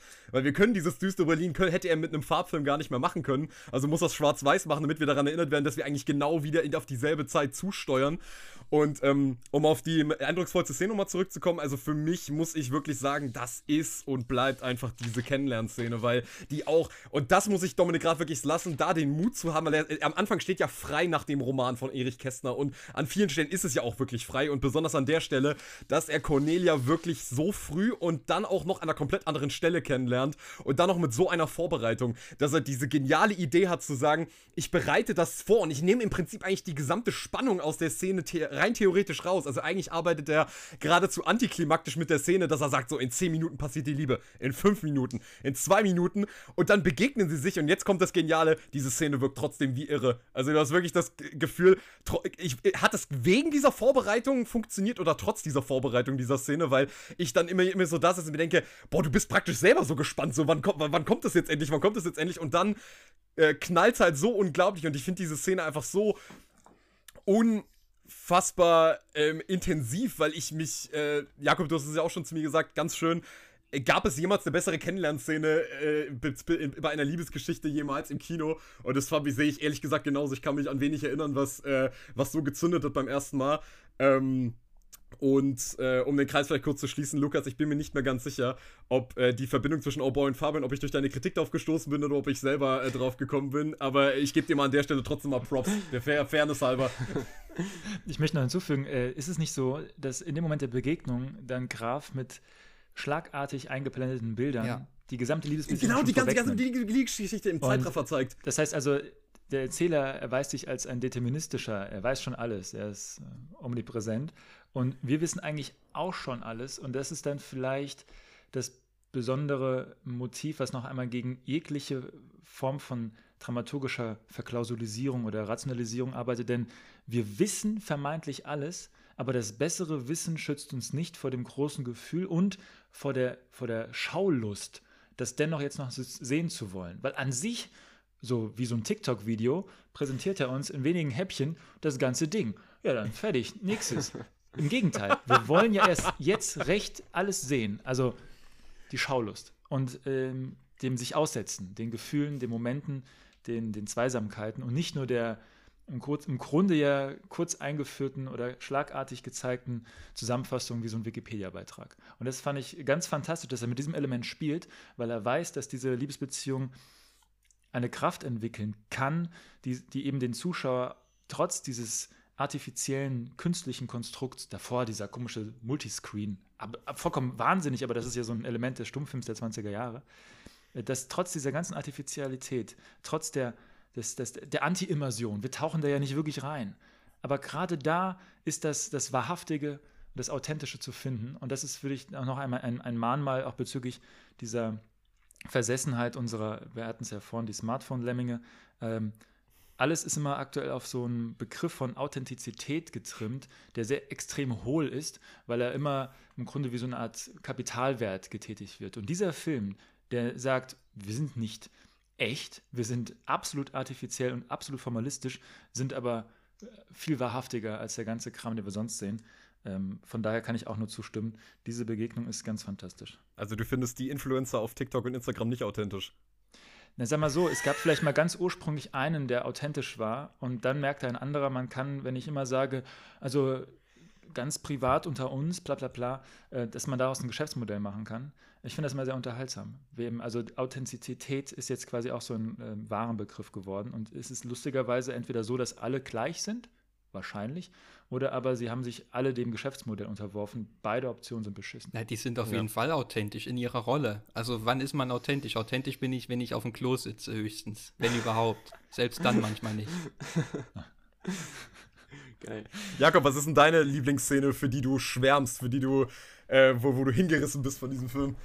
Ähm, also ich kann eigentlich nicht mehr viel ergänzen. Für mich ist es auch die Kennenlernszene. Ich hätte höchstens vielleicht noch die musikalische Untermalung dieser Szene zu erwähnen, denn die ist auch ja schon anachronistisch. Also wir hören diese E-Gitarren, diese Punkrock-Klänge dort, die da überhaupt nicht reinzupassen scheinen, aber doch andererseits wieder perfekt stimmen. Denn es ist diese, diese Aufbruchsstimmung, dieses, okay, wir fiebern auf was Großes hin, wir äh, rebellieren auf irgendeine Art und Weise. Und zwar, durch was rebellieren wir hier? Durch den Einbruch der Liebe. Also es macht wahnsinnig viel Spaß, da drauf hinzufiebern. Und dann gefällt mir aber auch diese, diese Ruhe und dieser krasse Kontrast, den Dominik Graf halt vorbereitet, wenn er dann ihr mit dem Taxi hinterherfährt, aussteigt und sie gemeinsam ganz ruhig mehr oder weniger durch diese Nacht schreiten die extra diesen Umweg gehen, um einfach länger unterwegs zu sein, obwohl er genau, das wird dann auch äh, wieder ein cleverer, spannender Einfall, einfach mit so einer Karte, die eingeblendet wird, nochmal untermalt. Äh, sie gehen komplett den falschen Weg, obwohl sie in fünf Minuten hätten da sein können, einfach um ein längeres Gespräch führen zu können ähm, diese Annäherung der beiden und dann dieses zaghafte, soll ich jetzt noch mit rein? Ja, aber bitte versteh mich nicht falsch, wir wollen ja nur noch einen Kaffee trinken oder, oder äh, was da der Vorwand auch immer ist, der da gewählt wird. Das sind Szenen, die hätten so unfassbar scheiße werden können. Also die hätten die auf, Quirky, auf Quirkiness gemacht werden können. Ähm, aber Saskia Rosendahl und Tom Schilling haben einfach so eine Harmonie zusammen und es ist so brillant gewählt ähm, ja, dass es einfach funktioniert, dass es einfach dieser, diese Ausgangslage zieht die Liebe, die sich dann durch den gesamten Film, äh, trägt die Liebe, die sich dann durch den ganzen Film ziehen wird und ist für mich auf jeden Fall ein ziemliches Highlight. Und Dominik Graf, auch, ja. Entschuldigung, woran man auch sehen kann, wie, wie gut die beiden sind, zeigt sich ja auch, wenn wir noch einmal auf Werk ohne Autor blicken. Da ist ja auch Tom Schilling, aber mit Paula Bär, die ich ja noch einmal einen Tick mehr schätze. Aber auch mit Saskia Rosendahl. Stimmt, die ja, ist auch die ist dabei. Auch dabei. Die sind aber beide nur dabei. eine kleine Rolle. Ja, ja, ja, genau. Aber da haben wir ja nochmal so eine Liebesgeschichte, nochmal drei Stunden. Und ähm, ich kann mich nur daran erinnern, dass die permanent nackt waren. Und obwohl sie ja in Fabian auch relativ viel nackt sind, ist das nicht das entscheidende Element, was mir, was mir im Kopf geblieben ist.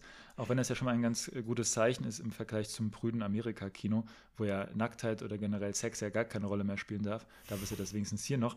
Aber allein dieser Vergleich zeigt ja, okay, da sind ähnliche Schauspieler, aber der eine macht daraus etwas und Werk ohne Autor ich verliere dabei kein weiteres Wort. Besser ist es. Also, ähm, an welchen, über welchen Film wolltet ihr noch ein Wort verlieren? Also ich würde mich freuen, wenn ihr noch eine Empfehlung rausgeben könnt. Was habt ihr zuletzt irgendwie vielleicht im Kino gesehen? Also der neue Del Toro-Film scheint es ja nicht äh, gewesen zu sein, den man sich unbedingt anschauen sollte, nach Lukas Kuschstedt zumindest.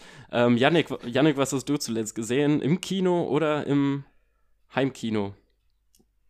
Na, im Kino habe ich zuletzt gesehen den neuen Paul Thomas Anderson, ähm, aber das Problem ist ja hier in Leipzig, dass wir erst seit einer Woche wieder ins Kino gehen können. Deshalb habe ich jetzt, äh, wir hatten oh. den Lockdown wieder, deshalb habe ich jetzt hauptsächlich Sachen zu Hause ähm, geschaut. Über Paul Thomas Anderson wird genug gesprochen in nächster Zeit. Ich möchte empfehlen äh, den Film Raw, den ich gestern zum ersten Mal gesehen habe, mit dem Untertitel Die Löwen sind los. Also das war doch nochmal ein Erlebnis. So ähm, also nicht den Film von Julia Ducournau, sondern den mit den, mit den Löwen, also Raw. Da war ich nämlich Brüllen. jetzt gerade gedanklich, der natürlich ja, auch ganz wunderbar ist. Nee, ich meine den Film von 1981, wo irgendwie 70 Mitglieder von Cast und Crew ähm, schwer verletzt wurden, weil man es für eine gute Idee hielt, mit 150 Raubkatzen gemeinsam zu drehen, obwohl niemand dafür ausgebildet war, mit ihnen irgendwie umzugehen. Und es, es wurden ständig Leute angefallen, weil man einfach unterschätzt hat, welche Kraft diese äh, Löwen eigentlich mit sich bringen. In diesem Film passt gar nichts zusammen. Der will eigentlich so ein verkitschtes Familienmärchen sein, so ein bisschen von der Koexistenz der Arten erzählen. So alle können doch miteinander in der Harmonie in die Wildnis ziehen, auch mit den 150 Löwen im eigenen Haus, der sich immer mehr in so einen Stall verwandelt. Aber eigentlich sieht man die ganze Zeit nur einen Horrorfilm, der so ein bisschen ist, wie als hätte Werner Herzog Texas Chainsaw Massacre gedreht. Also Leute rennen kreischend vor diesen Löwen weg, es ist überall Blut im Haus. Dazu läuft dann aber so eine ähm, kitschige Familienfilmmusik im Hintergrund, weil man natürlich das als Familienfilm verkaufen wollte. Also es ist ein sehr verstörender Film, aber ich kann jedem nur empfehlen, sich das mal anzuschauen.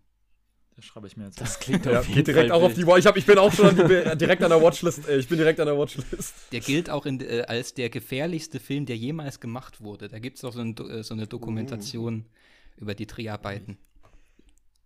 Das, das kann man sich Ist doch schön so auf die? Ist- DVD-Packung schreiben. Der gefährlichste Ist Film. das auch so wild? Ist das auch so wild wie Hearts of Darkness oder Burden of Dreams? Oder? Ja, so in etwa, ja. Ich habe ihn nicht Ja. gesehen, der ist in Deutschland irgendwie nicht so direkt erhältlich, dieser Dokumentarfilm. Aber der, den, den richtigen Film bekommt man ganz gut gebraucht auf DVD. Da spielt unter anderem mit Tippi Hedren, die nach Hitchcocks Vögel noch nicht genug hatte mit aggressiven Tieren offensichtlich, und Melanie Griffith. Und ich bin mir nicht ganz sicher, aber eine von beiden musste nach dem Dreh plastisch operiert werden. Also es ist moralisch völlig verwerflich, was da stattfindet, aber es ist schon ein sehr eindrucksvoller Film. Lukas, welche Filmempfehlung möchtest du noch rausgeben? Also ich würde ähm, zwei Sachen hinzufügen. Ähm, nichts aus dem Kino. Das eine schließt einfach nur an das, was Yannick gerade gesagt hat, an, weil er auch Werner Herzog erwähnt hat. Ich habe mir endlich ähm, Grizzly Man angeschaut, Dokumentarfilm von Werner Herzog über diesen Herren. Ich hab, füge kein Adjektiv hinzu, der, äh, ich glaube, zwölf Jahre lang mit ähm, Bären äh, zusammengelebt hat und am Ende gefressen wurde. äh, ein, ein sehr imposanter Film, auch aus der Perspektive des Dokumentarfilms, weil der Mann machte eben von sich permanent Aufnahmen und sprach quasi wie so ein Influencer vor den Influencern, ähm, immer wieder in die Kamera mit einem imaginierten Publikum und vor allem mit seinen Bären. Da gibt es wahnwitzige Sequenzen, die er selbst aufnimmt, in einer, in einer Nähe zu diesen Grizzly-Bären, die äh, absurd ist und dann eben Werner Herzogs Vorliebe ja für diese ähm, größenwahnsinnigen Figuren, die irgendwann scheitern müssen. Ähm, und der andere Film, also das ist jetzt quasi meine Empfehlung an äh, Yannicks dran geknüpft. Und meine andere Filmempfehlung, aber die ist gar nicht mal so einfach zu bekommen, aber die knüpft wiederum an das an, was wir hier ähm, heute gemacht haben. Und weil ich das auch in meinem Seminar letzten Dienstag habe ich meine Studierenden damit quälen dürfen, ähm, ist ein Film, der, wenn man ihn sich ganz anschaut, über sieben Stunden geht, ähm, aus dem Bereich des neuen deutschen Films stammt, stammt von Hans-Jürgen Süberberg, Hitler, ein Film aus Deutschland. Und dieser Film ist deswegen so interessant, weil er im Grunde an diesem Geschichtsbewusstsein von ähm, Graf anknüpft oder vielleicht noch einmal darüber hinausgeht. Er nämlich versucht, Süberberg in diesem Film, er ist ähm, Jahrgang 35, also hat als kleiner Junge die Hitlerjugend mitbekommen. Er versucht mit diesem Film ein, ein, ein Werk zu schaffen, welches ist einer Generation nachträglich erlaubt, Trauerarbeit um in Anführungszeichen Adolf Hitler und den Nationalsozialismus zu tätigen. Also was ist mit, äh, mit der Generation von äh, 10- bis 12-Jährigen, die ähm, 10 bis 12 Jahre lang äh, eingetrichtert bekommen, dass das hier das Dritte Reich der wunderbarste Staat der Welt ist und Adolf Hitler unser großer Anführer. Und auf einem Schlag ist dieses Reich vorbei, das absolute Böse, und wir reden darüber nicht mehr. Also im Grunde, was passiert mit Jojo Rabbit, wenn er nicht gerade durch ein liberales Märchen erkoren wird, sich doch noch selbst durch sich selbst zu wandeln? Und genau diese Generation, die quasi eine Unfähigkeit zu trauern entwickelt hat, die auch Silberberg selbst darstellt, bekommt durch, dieses, durch diesen Film einen emotionalen Zugang. Deswegen wurde der Film auch viel kritisiert, weil er eben zu nah an uns ranrückt, weil er ein Geschichtsbewusstsein entwickelt, was nicht abschließend ist oder sezierend betrachten, sondern uns wirklich tief in die Nesseln setzt des, der, der großen Problematik um die Ästhetisierung des Faschismus. Und dieses Mammutwerk, da reicht es schon allein den ersten Teil zu schauen, 90 Minuten, aber man kann auch das gesamte äh, den gesamten Film angucken. Das empfehle ich ähm, dringend, wenn man sich weiter auch nach Fabian mit deutscher Geschichte, deutscher Filmgeschichte, aber auch eben mit der Frage, wie Film Geschichtsschreibung tätigen kann. Da führt kein Weg an diesem Film vorbei. In Deutschland wurde er verpönt. Äh, Süberberg schrieb trotzig, jetzt verlasse ich Deutschland, aber er wurde groß geschätzt und in Amerika überall gezeigt, und zwar von niemandem geringeren als Susan Sontag, der amerikanischen Essayistin, und Francis Ford Coppola. Also zwei große Fans hatte er in Amerika. Und äh, dieser Film Hitler, ein Film aus Deutschland, bereits der Titel muss einen ja stutzig machen, ähm, ist ein, ein, ein wahnwitziges Werk, aber eben sieben Stunden lang. Von daher ähm, viel Spaß. Wenn man drei Stunden bei Fabian geschafft hat, finde ich, kann man sieben Stunden auch schaffen, oder? Der Hitler-Film von Schlingensief ist auch noch so ein Beispiel. Also die sind ja mhm. auch aus einem sehr ähnlichen Geist irgendwie entstanden. Ja. Ähm, auch mit diesem Umgang mit Geschichte. Der geht nur eine Stunde. Schlingensief mache ich in zwei Wochen. in dem Seminar. Aber sind auf jeden Fall äh, wahrscheinlich geschichtsbewusster als Jojo Rabbit. yep. aber, aber gut.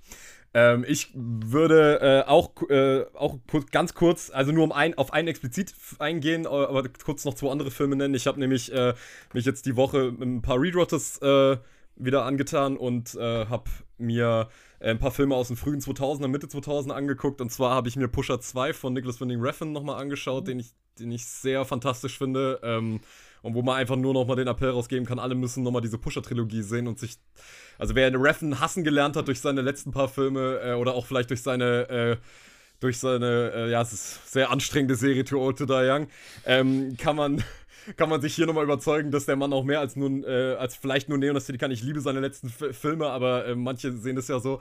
Ähm, ich habe mir Training Day nochmal angeschaut, den ich auch mittlerweile vor allem nach dem, äh, nach dem jetzt sechsten, siebten Mal sehen, wirklich für ein absolutes Meisterwerk halte, aber den Film, den ich gerne unbedingt nochmal empfehlen würde, ist, weil er immer so in Vergessenheit gerät und weil er auch immer so einen Ruf hat, als ja, äh, da hat sich wieder irgendein Star äh, selber eine Bühne geschaffen. Ich habe Eight Mile nochmal geguckt und ähm, muss sagen, dass ich diesen Film äh, tatsächlich, dass ich erstaunt war, dass der Film sich echt gehalten hat. Also er war ein Jugendfilm von mir. Ähm, und ich hatte immer gedacht, das ist so ein Film, der wird spätestens, wenn ich äh, äh, wenn Mitte 20 bin, kann ich den nicht mehr gucken, weil man dann einfach merkt, dass Eminem sich im Prinzip nur selber ähm, irgendwie reinwaschen will als der einzige große harte Arbeiter, aus, äh, der aus der Hood gekommen ist. Aber ich war ganz erstaunt tatsächlich, dass dieser Film in, vor allem für Hollywood untypisch eigentlich eine sehr ehrliche Sozialstudie war, meiner Meinung nach, und auch ein sehr ehrliches Porträt einer ähm, eines Milieus, das wir auch wahrscheinlich nie, das wir einfach nicht verstehen können als jemand, der, äh, der dort nie aufgewachsen ist, aber wir können uns durch diesen Film dem Ganzen zumindest annähern.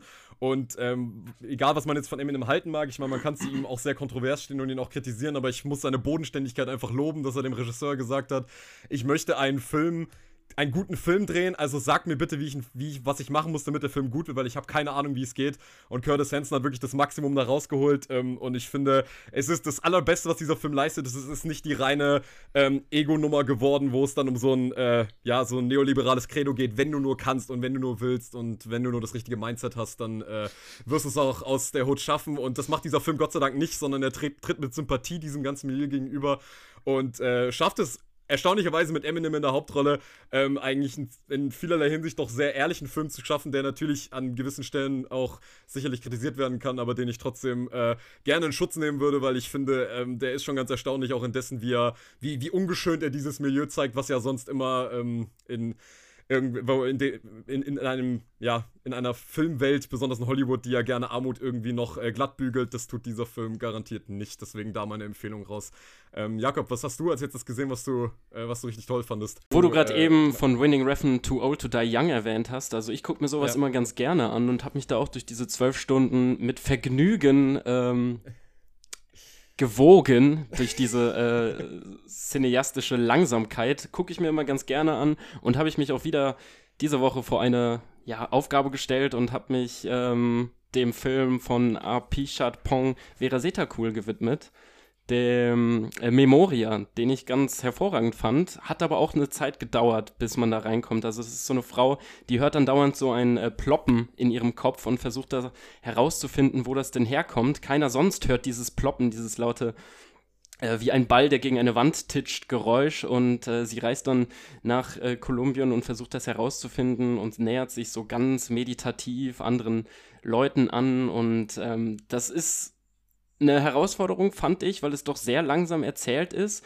Deswegen fand ich den so, das, das Gimmick so, äh, so praktisch, dass alle paar Minuten halt einfach mal ein lauter Ball gegen eine Wand klatscht und man so aufschreckt und wieder wach wird und sich doch äh, bewusst wird, dass hier wahnsinnig schöne Bilder rund um die Uhr gezeigt werden. Und vor allem führt der Film halt auf einen Twist hin, wo ich echt nicht mit gerechnet hatte, was da noch ähm, auf einen zukommt, der mir wirklich den Atem verschlagen hat. Ähm, also die, der Ursprung dieses Knalls wird halt aufgelöst, so viel verrate ich. Und das ist, ähm, ja, also ich fand es ganz faszinierend und ähm, da passieren wahnsinnig abgedrehte Sachen. Sollte man sich, wenn man Zeit mitbringt und Lust hat auf ruhig erzählte Slow-Cinema-Sachen, auf jeden Fall mal antun. Ähm, antun muss ich aber sagen, denn es ist eine Geduldsprobe, das schon. Aber gut, ähm, aber Empfehlung geht auf jeden Ball, Fall raus. Also das kann man ja schon mal vorwegnehmen. Es ist kein Ball, hey, aber es klingt so ähnlich. Es ist also ein Spin-off von Hereditary.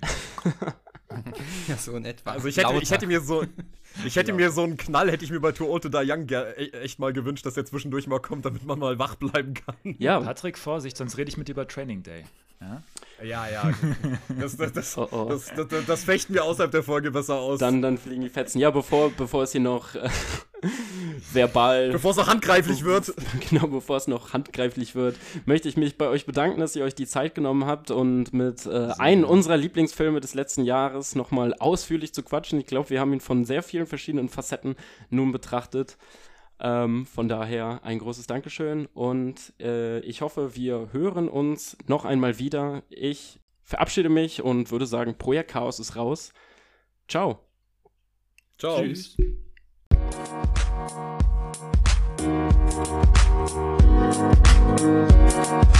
You.